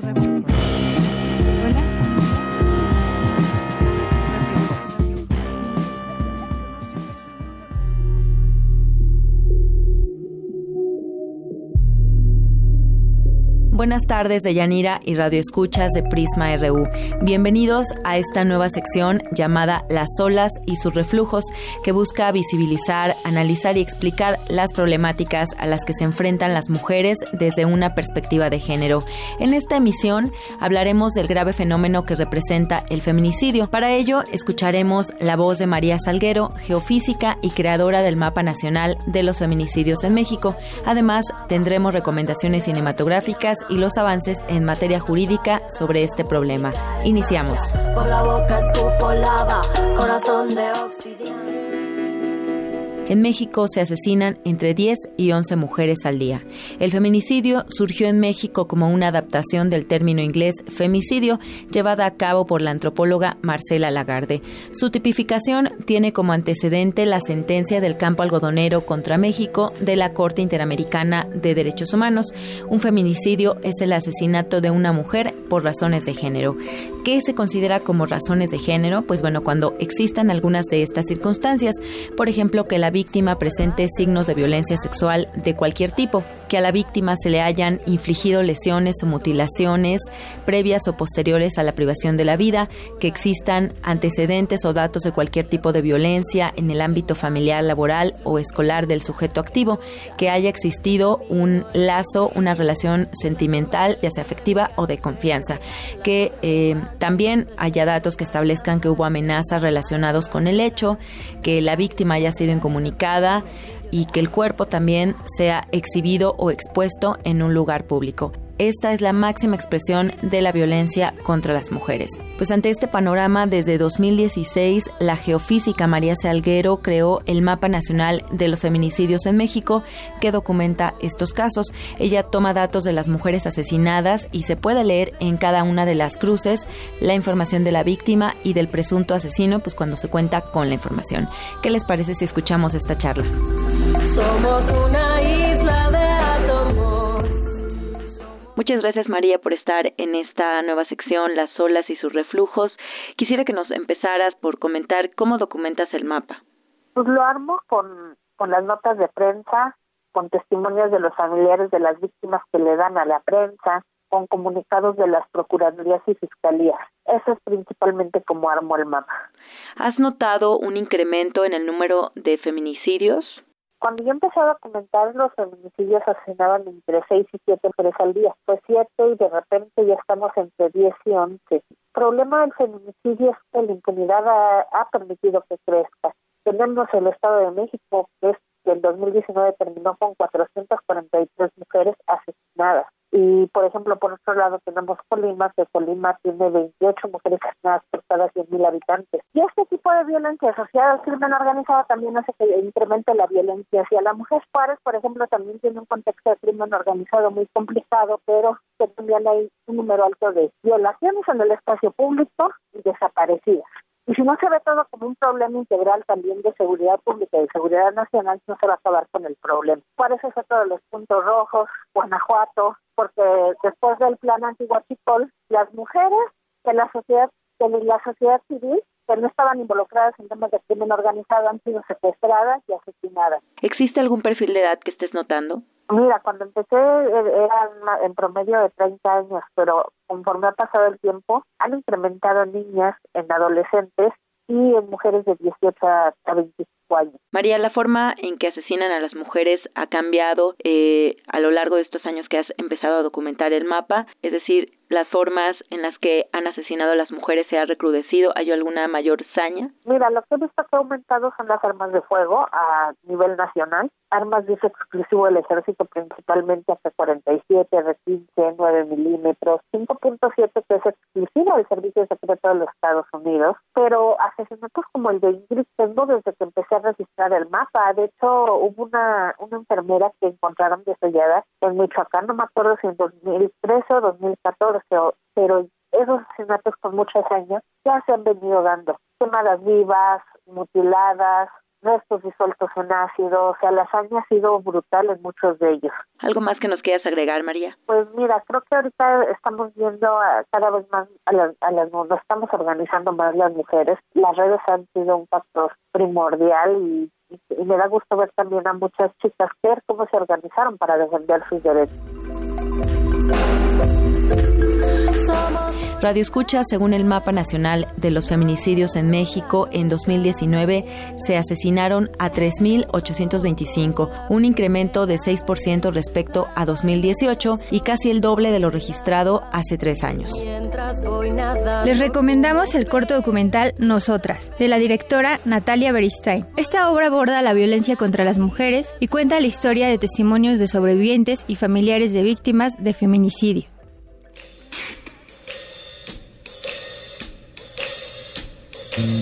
¿Cómo vamos? En cómo vamos se hará un recuento en materia jurídica de las acciones que se están tomando en torno a la problemática que abordaremos cada semana. En esta ocasión el feminicidio, pues apenas hace unos días el Pleno de la Cámara de Diputados aprobó incrementar en cinco años la pena de prisión para este delito, también de abuso sexual, con lo que pasarían de 60 a 65 años de cárcel. Sin duda este es un tema que debe estar en la agenda pública y recordar que las razones por las que hombres y mujeres mueren asesinados son distintas. La mayoría de los hombres mueren asesinados por hombres en el espacio público y las mujeres en el privado. Quienes están matando a las mujeres son en su mayoría sus parejas, tíos, primos, papás, padrastros, exparejas. Te dejamos nuevamente los micrófonos de Yanira y estaremos cada semana en las olas y sus reflujos.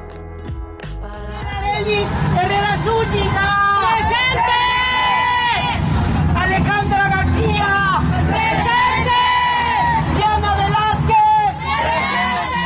las olas, y sus reflujos.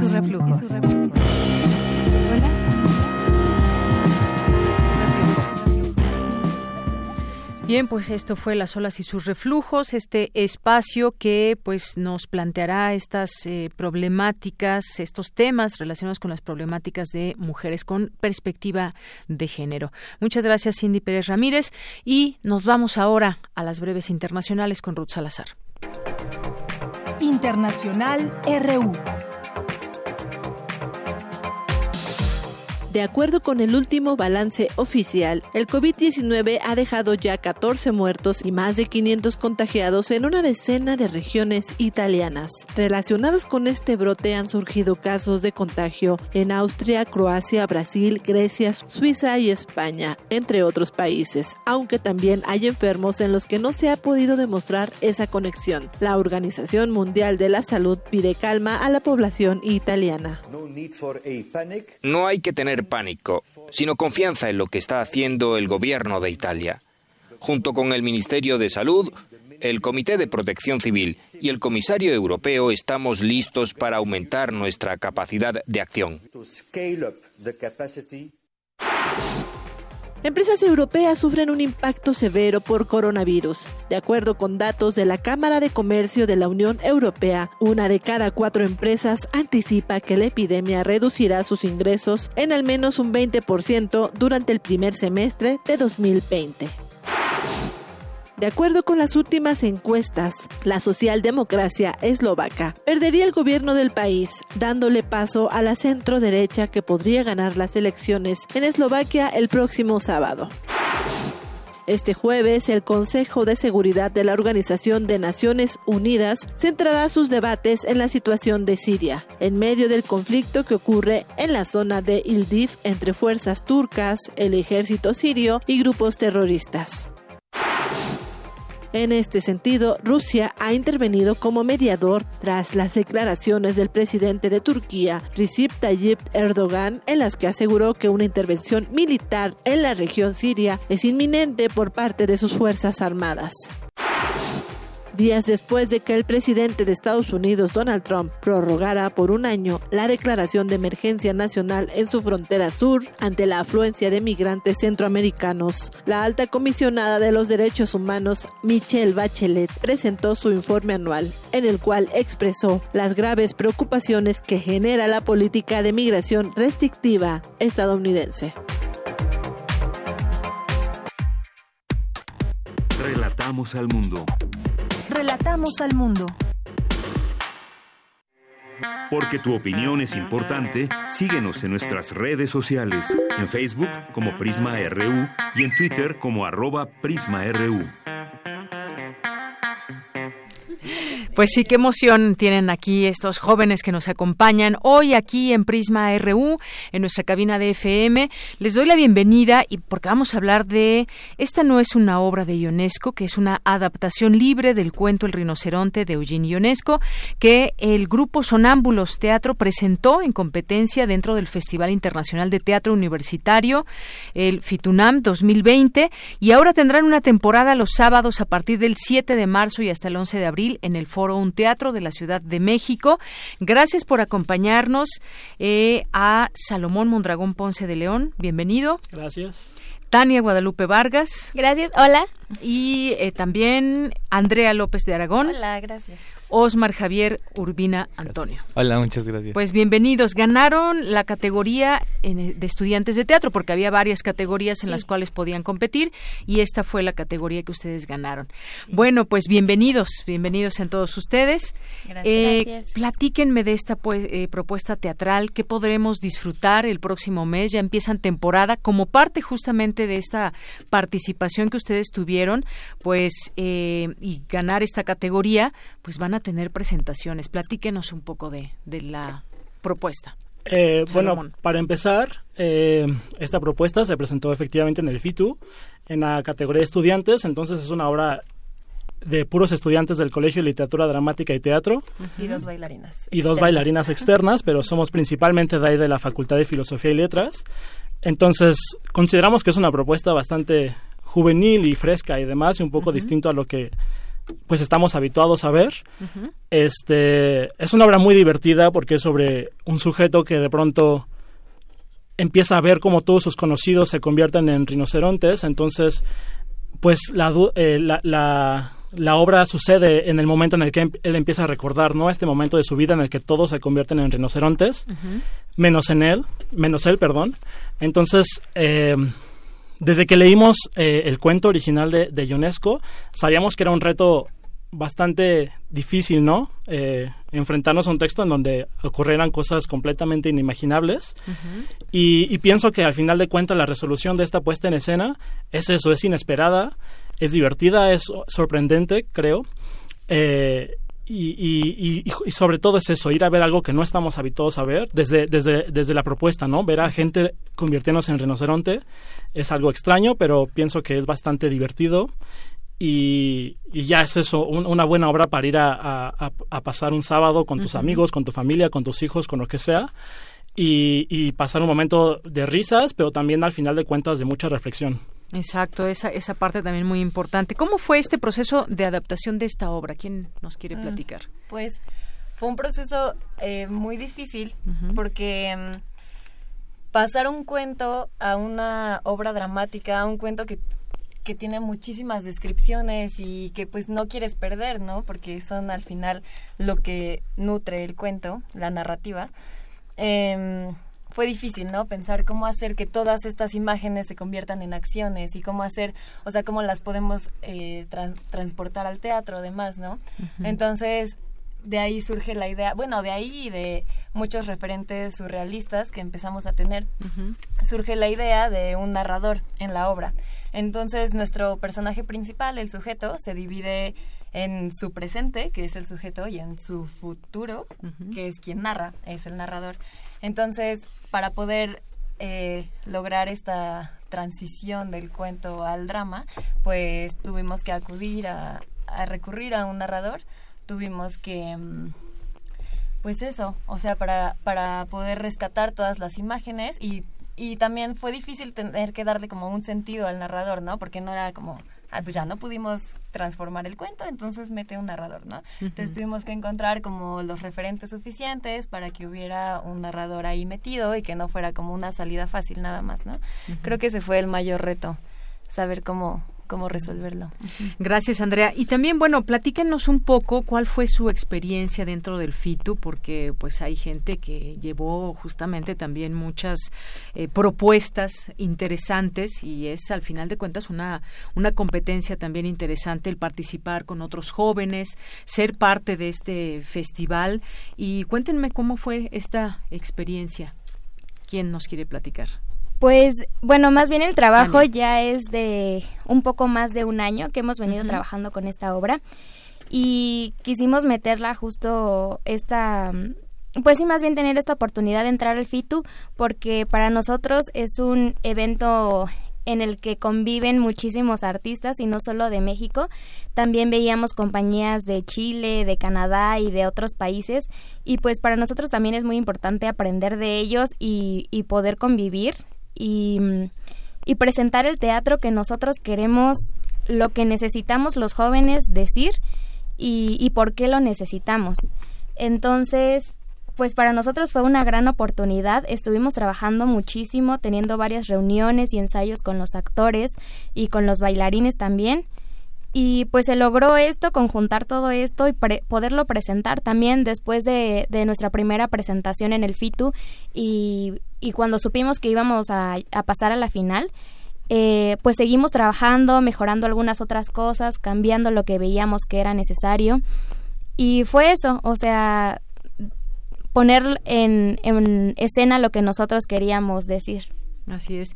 Pues sí, efectivamente todo lo que lo que ustedes eh, han aprendido dentro de, de, la escuela, poner en práctica todos estos conocimientos y sobre todo, pues en un evento muy importante porque se ha destacado ya el FITU de ser un evento que pues abre la abre posibilidades, hay que decirlo de esta manera y pues bueno, ¿qué más podemos decir de toda esta experiencia que han tenido Osmar? Un poco decía también Salomón de lo que de lo que es en sí la obra, de cómo nos lleva a la reflexión de cómo todos se están convirtiendo en rinocerontes menos una persona. ¿Por qué?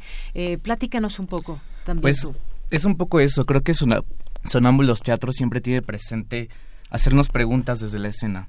Eh, es conmovedora la obra. Eh, siempre nos hace preguntarnos qué significa la transformación, ¿no? Y, y, esto, que, que, a veces una transformación, una destrucción implica eso, una transformación y, que, y que es necesaria para avanzar, ¿no? Entonces yo creo que, que, que se transportan ahí discursos juveniles que en medio de lo, de lo caótico que está haciendo tener ideas y tener posturas, se presenta como eso, como abrir un, cuestionamiento a, a, empezar a debatir qué significa ser jóvenes y qué significa eh, tener un espacio donde podamos dialogar con otros jóvenes, ¿no? Eh, creo que eso es lo, más importante, tener ideas y tener posturas y plasmarlas ahí y entonces ahí generar preguntas. Claro, porque además es un trabajo de cómo se adapta, un trabajo también de, del cuerpo, de la mente, de todo esto que sabemos que, que incluye el teatro. Y además hay que, hay que mencionarlo, y UNESCO, junto con Samuel Beckett fueron creadores y representantes del llamado teatro del absurdo. Y ustedes aquí me gustaría que me platicaran un poco de estas técnicas propias de la dramaturgia que figuran en, en esta obra. Bueno, sí, yo justamente hice una investigación a partir de un autor eh, que se llama Philip Thompson, que habla acerca de, lo grotesco, y él hace este paralelismo, ¿no? Dice que básicamente es lo mismo hablar del teatro de lo grotesco eh, y el teatro del absurdo, es decir, casi lo mismo, ¿no? Y él, y él habla acerca de, de estos momentos en el arte en los que se representan dos elementos de la realidad que son posibles, pero que una vez que se juntan parecen irreparables, ¿no? Es decir, sabemos que existen los rinocerontes, sabemos que existen las personas, pero resulta grotesco pensar en personas que se convierten en rinocerontes, porque son dos elementos de realidad que no pueden estar juntos. Y justo cuando, cuando un espectador, un lector o, o, cualquier persona que asiste a ver una obra de este tipo o que lee un texto de este tipo o ve una pintura de este tipo, hay muchísimos ejemplos. Este, lo, lo, que pasa es que ante, ante un momento de tanta coyuntura, por así decirlo, entre dos realidades, lo que hace normalmente es preguntarse, ¿no? ¿Y por qué se están convirtiendo? ¿O por qué, por qué se están uniendo estos, dos, estos dos momentos de la realidad tan opuestos y tan, eso, opuestos entre sí? Entonces justo nosotros pensamos que, que tomar un texto de esta índole era necesario para, para hablar sobre lo que estamos pasando ahora eh, como, como sociedad, como, como país y lo que sea, y, y también para, para juntarlo con, bueno, en un país en donde están pasando tantas cosas, como unos jóvenes que a su vez también estamos pasando tantas cosas, podemos convivir, ¿no? En un lugar tan, tan difícil. Entonces, justo nos encontramos con este texto y, y, lo vimos como una gran oportunidad para decir lo que queríamos decir y sobre todo con, con los elementos eh, artísticos que nosotros necesitábamos, hablando del texto dramático, para decir lo que necesitábamos. En ese momento fue la verdad un encuentro bastante fortuito y, bastante sorprendente para nosotros. Muy bien, bueno, pues eh, ya casi nos despedimos, pero platíquenos rápidamente, me gustaría conocer eh, lo que están haciendo desde Sonámbulo Teatro, que cuándo se conformó, eh, cuéntenos un poco de ese trabajo que se realiza y que está formado por ustedes, entre otras personas. Sí, bueno, se formó por diciembre del 2018 más o menos, empezamos a, juntarnos, bueno, o sea, así como historia corta, rápida. Realmente Salomón llegó un día, me presentó el cuento de, del rinoceronte y me dijo, hagámoslo, metámoslo a un fitu, ¿no? Leí el cuento, yo me enamoré, dije, sí, lo, lo convierto a texto dramático, hay que hacerlo. Y entonces eh, le dijimos a Osmar, como nos quieres ayudar con la dirección, empezamos a, a hacer equipo, Después, Tania siempre ha sido muy buena con la producción, entonces le pedimos que por favor ella nos ayudara como eh, con esa rama. Y ya, o sea, empezamos a preguntarle a, a, a, diferentes actores de nuestra generación, de nuestro colegio, y creo que todos compartimos eso, pues ese amor por el texto, ¿no? Todos congeniamos, todos nos sentimos identificados en cierto punto con el sujeto, con el narrador. Entonces decidimos pues empezar nuestro quehacer teatral como sonámbulos y, y ya pues ahora nos tenemos distintos proyectos en puerta, o sea, que estamos empezando a hacer. Queremos hacer un cuentacuentos, queremos hacer una adaptación de Numancia, de Cervantes. Entonces, pues eso, ¿no? O sea, creo que una de nuestras premisas es siempre sembrar preguntas en el espectador, ¿no? O sea, que todas nuestras obras siempre estas dudas como existenciales y si se puede decir así, en el espectador. Muy bien, bueno, pues esto es parte de lo que hace Sonámbulo, pero ¿A dónde nos van a invitar? ¿Dónde se van a presentar? ¿Cuándo? ¿Horarios? Todo. Platíquenos, por favor. Pues nuestra temporada comienza el sábado 7 de marzo a las 7 pm. Estaremos todos los sábados a partir de este sábado 7 de marzo hasta el sábado... Que es de este sábado que viene al otro, sí, sí. inicio. Al sábado 11 de abril. Muy bien. Eh, pueden comprar sus boletos en las taquillas de un teatro que está ubicado en la calle eh, Nuevo León número 46, justo frente al Parque España, o también eh, vía internet, igual en la página de un teatro, y ahí los pueden conseguir. Muy. Teatro.org. Perfecto. Pues vayamos a ver el trabajo de estos jóvenes que ganaron la categoría estudiantes de teatro en el FITU 2020 y que nos ha dado muchísimo gusto recibirlos aquí a todos ustedes. Pues gracias. ¿Alguien quiere decir algo más antes de despedirnos? Muchas gracias. Pues los esperamos en un teatro con muchísimo gusto. Nos dará mucho placer verlos ahí. Y nada, pedirles que nos sigan por favor en nuestras cuentas de Facebook es arroba sonámbulos teatro, teatro MX, igual que en Instagram arroba sonámbulos teatro MX y ahí verán nuestros próximos proyectos y los estaremos invitando a más cosas. Y Muy recordarles bien. que si llevan credencial de estudiante, maestros o INAPAM, tienen un descuentito. Muy bien, perfecto. Pues ahí está esta invitación que les dejamos. ¿Cuántos actores son en escena en total? Diez. Diez, actores. Muy bien. Ocho actores y dos bailarinas. Bueno, pues muchísimas gracias a los cuatro, Salomón Mondragón Ponce de León, a Tania Guadalupe Vargas, a Osmar Javier Urbina Antonio, a Andrea López de Aragón. Muchas gracias por gracias. venir. Muchas gracias a ti. Y le mandamos un saludo a Maru de Aragón que nos está escuchando, sí. por cierto. bueno, pues muchísimas gracias. Chicos. Gracias, gracias a ti. Gracias. Continuamos. Porque tu opinión es importante, síguenos en nuestras redes sociales, en Facebook como Prisma RU y en Twitter como arroba PrismaRU.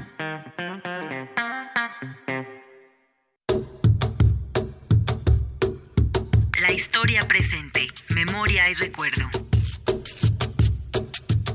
Mi nombre es Eder Gallegos, historiador naval y militar. Durante la Guerra de Reforma, la pugna política entre liberales y conservadores logró que se creara y se impulsara en 1859, por orden de Benito Juárez, la Guardia Nacional de Marina, una guardia dedicada a la vigilancia de las costas contra las tropas conservadoras, quienes finalmente fueron derrotadas y se instauró el régimen liberal. Posteriormente, en 1862, cuando Francia pone sus ansias en México, la Armada de México hace lo posible para evitar la invasión naval. No obstante, nuevamente superados ante la falta de embarcaciones debido al escaso presupuesto, es que los marinos tuvieron que incorporarse en la defensa de tierra, en guerrillas y en extensos territorios más allá de su jurisdicción de las costas. La historia presente, memoria y recuerdo.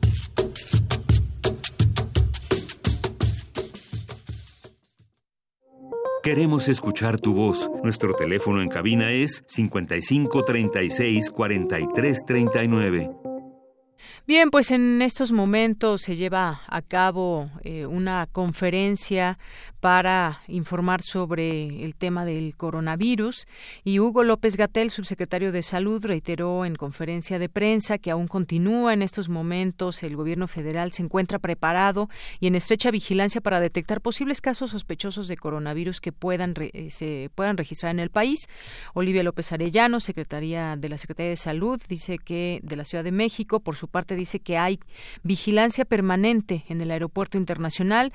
También agregó que el gobierno capitalino eh, toma medidas pertinentes ante la inminente llegada de este virus. Bueno, pues aún continúa esta eh, esta conferencia donde están dando a conocer algunos datos, sobre todo también el de este eh, crucero que pues en algún momento surgió la posibilidad o esta idea de que pudieran desembarcar aquí quienes están en este crucero allá en Cozumel, al sur de nuestro país, un crucero proveniente de Miami en el, y en Jamaica no los dejaron entrar, hay un recorrido que se hace por el Caribe y entre esos lugares está México.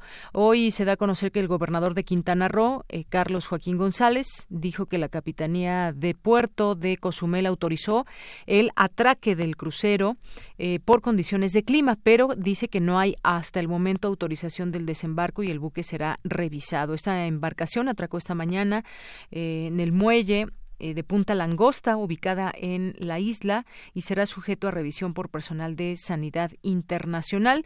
Hasta el momento ningún pasajero ha descendido del crucero operado por la naviera Mediterranean Shopping Company. Esta es información que pues se dio a conocer hoy por la mañana. Y bueno, pues en otro tema nacional, rápidamente, eh, termina la audiencia de García Luna sin decisión sobre fianza y regresará a prisión. La audiencia del exsecretario de Seguridad Pública, Genaro García Luna, en Brooklyn, Nueva York, terminó su decisión sobre su solicitud de salir bajo fianza. Por ello, regresa a prisión. Durante la madrugada, el gobierno de Estados Unidos rebatió los argumentos del exsecretario de Seguridad Pública, eh, Genaro García Luna para salir en libertad bajo fianza mientras espera juicio en Estados Unidos por tres delitos de narcotráfico y uno de falsedad de declaración, asegurando que hay riesgos de fuga, que sigue teniendo lazos significativos con el cártel de Sinaloa y que el valor de sus bienes inmuebles adquiridos a través de empresas fantasma intermediarios es muy superior a lo que declaró. Bueno, pues si pensaba él que podía salir por bajo fianza, pues no es así y está enfrentando a las autoridades estadounidenses. Bien, continuamos. Porque tu opinión es importante, síguenos en nuestras redes sociales, en Facebook como Prisma RU y en Twitter como arroba PrismaRU.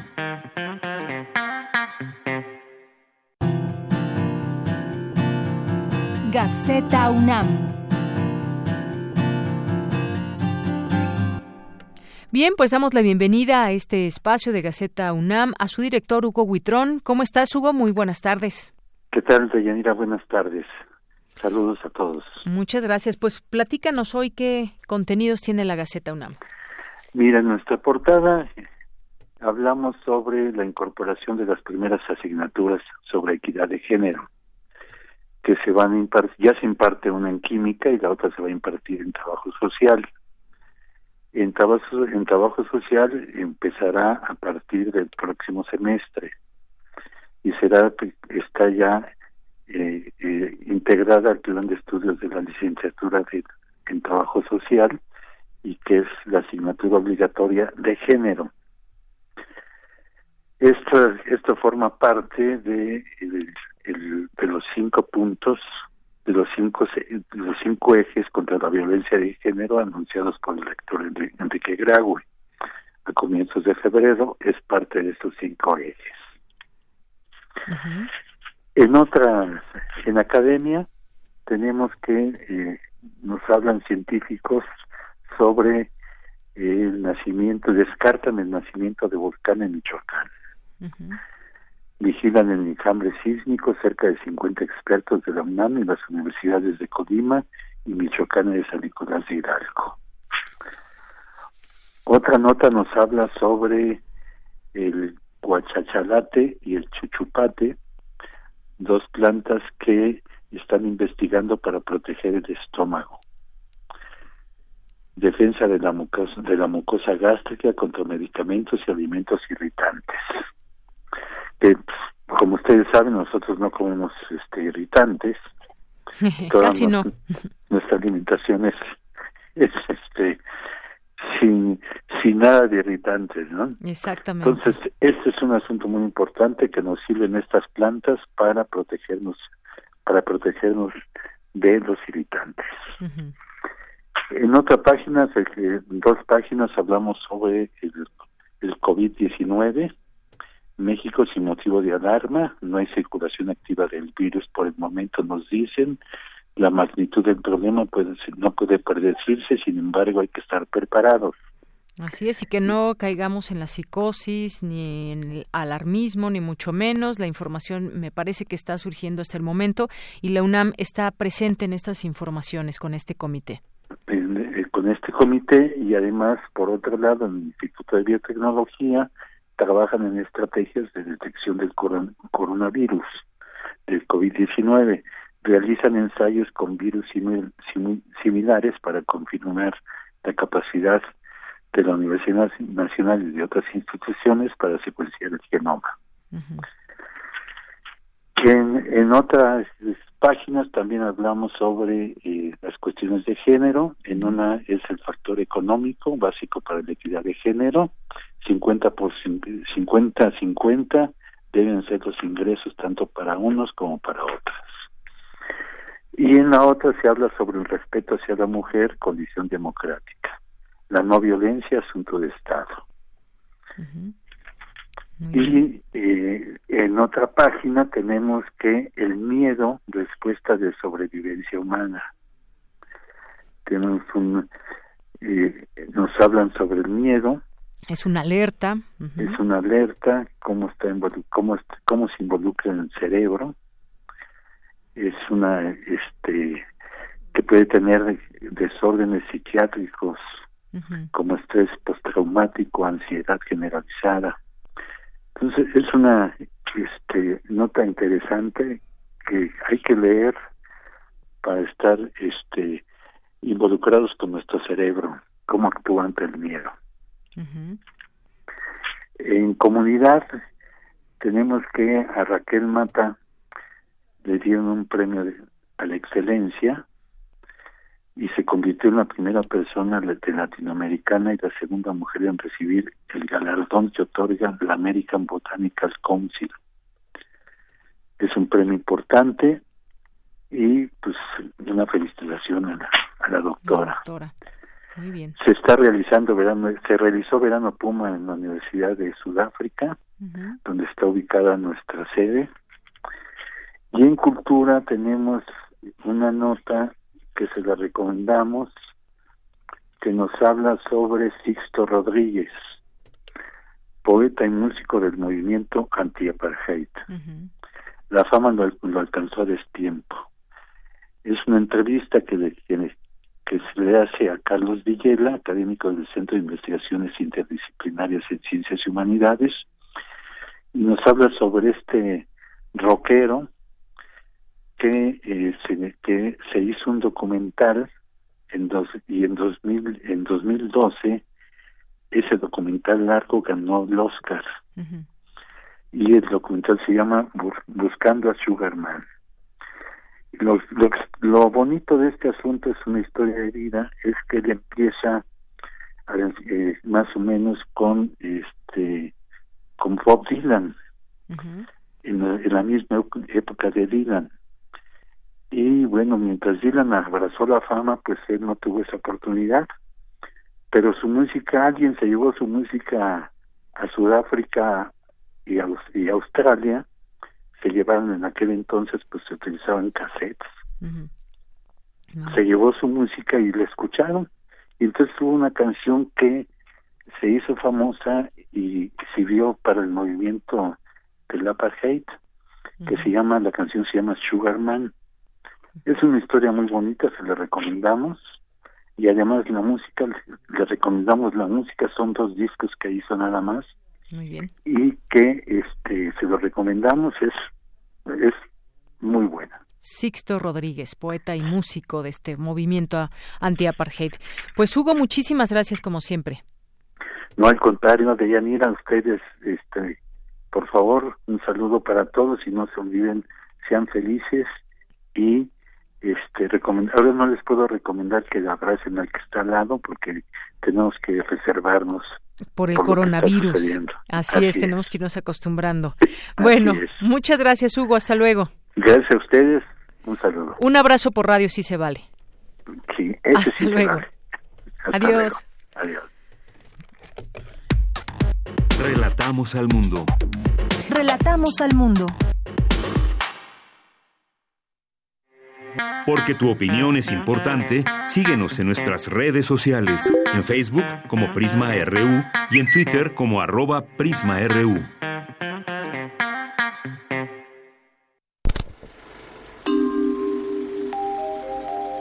Cine Maedro. Bueno, pues ya estamos en Cinemaedro con el maestro Carlos Narro. ¿Cómo estás, Carlos? Buenas tardes. Bien, pues ya llevándome la sorpresa de que ahora desde la Gaceta ya hacen mi programa, hombre. ¿Eh? Entonces, las recomendaciones de cine van a venir desde ahí. no, fue, una, una recomendación musical. Es, una, es una, es una, una broma. Sí, la película, este, que de la que habló es una película sensacional. Este en busca de Sugarman. así es. Y la encuentran en cualquier este tienda de discos y video y videos y, y demás, ¿eh? Aquí circuló profusamente. Documental, así es. Es un documental y muy bueno. Pues, ¿qué hay hoy? Cuéntame. ¿Qué hay hoy? Bueno, pues es que siempre me pongo a pensar como que en cuáles son las noticias que nos están impactando. Y para mí, sin duda, la, la gran noticia o la noticia más importante de los últimos días y probablemente semanas es la convocatoria al paro de mujeres para el día 9 de marzo. Es algo que me parece verdaderamente importante. Creo que aquí puede ocurrir algo. Ojalá, porque bueno, pues depende de, muchas otras este, circunstancias, ¿no? Y déjame decirte que cuando pensé, voy a hablar sobre eso, pensé que el antecedente de un día sin mujeres era, o el antecedente más cercano de un día sin mujeres, porque obviamente siempre tengo la referencia de Lisístrata, 411 años antes de Jesucristo, una primera rebelión de mujeres que pone en orden a los hombres para que le paren a sus tonterías de la guerra y demás, pero pensaba que el antecedente como cercano era Un día sin mexicanos de Sergio Arau, una película que a mí me gustó mucho y es una película que tuvo un gran éxito en México y en Estados Unidos. Una película en la que de pronto desaparecen los mexicanos en California y obviamente se desata el caos. No hay quien este, corte la hierba de los jardines, pero no hay quien cocine, pero no hay quien barra las calles, pero no hay quien centenares de actividades y, y este y oficios dejan paralizados a muchas familias y a muchos lugares. Entonces, este estaba yo pensando que por ahí venía la, la y mi hijo me, como siempre le haces un regañón malvado, me dijo, no, estás muy equivocado. Y me mandó a, a investigar el paro de mujeres del 24 de octubre de 1975 en Islandia. Un paro que verdaderamente eh, ocupó a Islandia el 90% de las mujeres participaron en ese paro. Y ese día ni cocinaron, ni se fueron a lavar trastes como creen algunas funcionarias este, de México que se está convocando, ni se fueron a, a, cuidar niños en las escuelas, ni se fueron a cocinar en los restaurantes, ni se fueron de cajeras a los bancos y entonces el paro de mujeres del 75 en Islandia fue prácticamente un paro nacional de alguna manera, un paro que verdaderamente sacudió a Islandia y verdaderamente cambió al país. ¿eh? porque sí lo cambió. Y participaron pues prácticamente todas, como un 90%. 90% de las mujeres, imagínate nada más. 90 mil, ponle que fueran 100 mil mujeres y en ese momento y 95 mil hombres, que esa debe haber sido la población por ahí. Bueno, pues casi todas participaron. Casi todas y la, y la actitud de este social este fue positiva en general, ¿sí? Sí hubo quienes ahí este hay algunas algunas anécdotas de una discusión entre congresistas en el que uno dice este ¿Cómo es posible? Le reclama al otro delante, de todos varones, por supuesto, porque no estaban ahí las mujeres y estaban viendo en la televisión hablar a una que era esposa de uno. ¿Cómo es posible que este, tu esposa esté ahí presidiendo eso y haciendo esto? Y le dice, si fuera mi esposa, y le dice el otro, jamás tendría ella el pésimo gusto, ni, ni siquiera la ocurrencia, de casarse con un tipo como tú. Pero entonces la, la actitud general fue de aceptación, simpatía y demás. Entonces eso decididamente cambió a Islandia. ¿Sí? Unos años después, en agosto del 80, eh, en las elecciones de este de, del país en las elecciones eh, generales eligen a una madre soltera, Vigdis Finnbogadóttir, como la presidenta de Islandia. Y una presidenta que se queda los 16 años que podía quedarse de acuerdo a la, a la ley. Una presidenta que es jefa de gobierno y jefa de Estado. Por primera vez se elige a una mujer en esas, con esas este, características. Había habido muchas mujeres que eh, por las monarquías y demás habían ocupado este, jefaturas de, este, de Estado, pero en elecciones democráticas es la primera vez.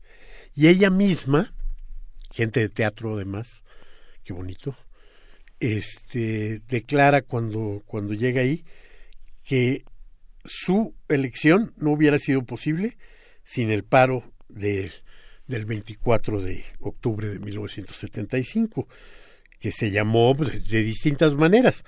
Este, mayormente le llamaron el Día Libre de las Mujeres, ¿no? Y, pero los, este, los hombres le pusieron el Viernes Largo porque les costó trabajo poder sustituir lo que estaban haciendo las mujeres. Entonces ya estaban deseando que se acabara todo. El, este, en la edición de los este, periódicos a las cero con un minuto del, del día 25 de octubre empezaron a llegar mujeres y entonces ya se pudo hacer el periódico que aunque salió al día siguiente con menos páginas bueno pues era un periódico con este con buenas noticias. Y además todo se logró con esa fuerza y solidaridad que hay entre las mujeres propiamente. Y bueno, posteriormente eh, podemos tener aliados también, sin duda alguna, pero este es un movimiento que se hace con esa solidaridad. Pero también hay quienes están completamente en contra. exactamente. entonces nos encontramos, por ejemplo, a Jesús Estrada, presidente municipal de Culiacán, amenazando a las mujeres, amenazándolas con la ley. ¿Qué, ¿Qué, puede hacerles? ¿Descontarles el día? Pues les descontará el día, ¿no? Lo cual de todas maneras no deja de ser una este, muestra de lo primitivo que está en su pensamiento. Porque la demanda de parar las agresiones contra las mujeres es una demanda a la que tendríamos que estar completamente adheridos todos. Es decir, ya estuvo bueno, ¿sí? Ya estuvo bueno. Tendremos que meter dentro de nuestras cabecitas masculinas que la agresión contra las mujeres es algo que debe salir completamente de nuestras vidas. Pero también la este este fue el, alcalde de Culiacán y la de Hermosillo, mujer, Célida López no se quedó atrás. No se quedó atrás y también va a castigar a las mujeres que falten. Entonces, yo pues creo que este socialmente hay que señalar a quienes hacen ese tipo de cosas, ¿no? Este en esta universidad y en esta radio, sin duda que vamos a extrañar a las, a las mujeres. Muy bien. Y bueno, pues me quedo con mis eh, recomendaciones otra vez. Rápidamente nada más digo que hay películas mexicanas que están en cartelera eh, ahora y que algunas este, resultan interesantes. Dos comedias, Loco por ti, con Jaime Camil. Este, el, la de Catalina Aguilar Mastreta, Cindy La Regia, y reencorta todo, una película de vengadoras, una película de mujeres vengadoras en los, en los años 90. Bueno, pues si no la has visto, la ves. Aquí ya la habíamos recomendado, ojalá la vean. Con eso nos despedimos, Carlos, gracias. Y nos escuchamos el siguiente jueves contigo, mañana con ustedes, público, radio escucha. Buenas tardes y buen provecho.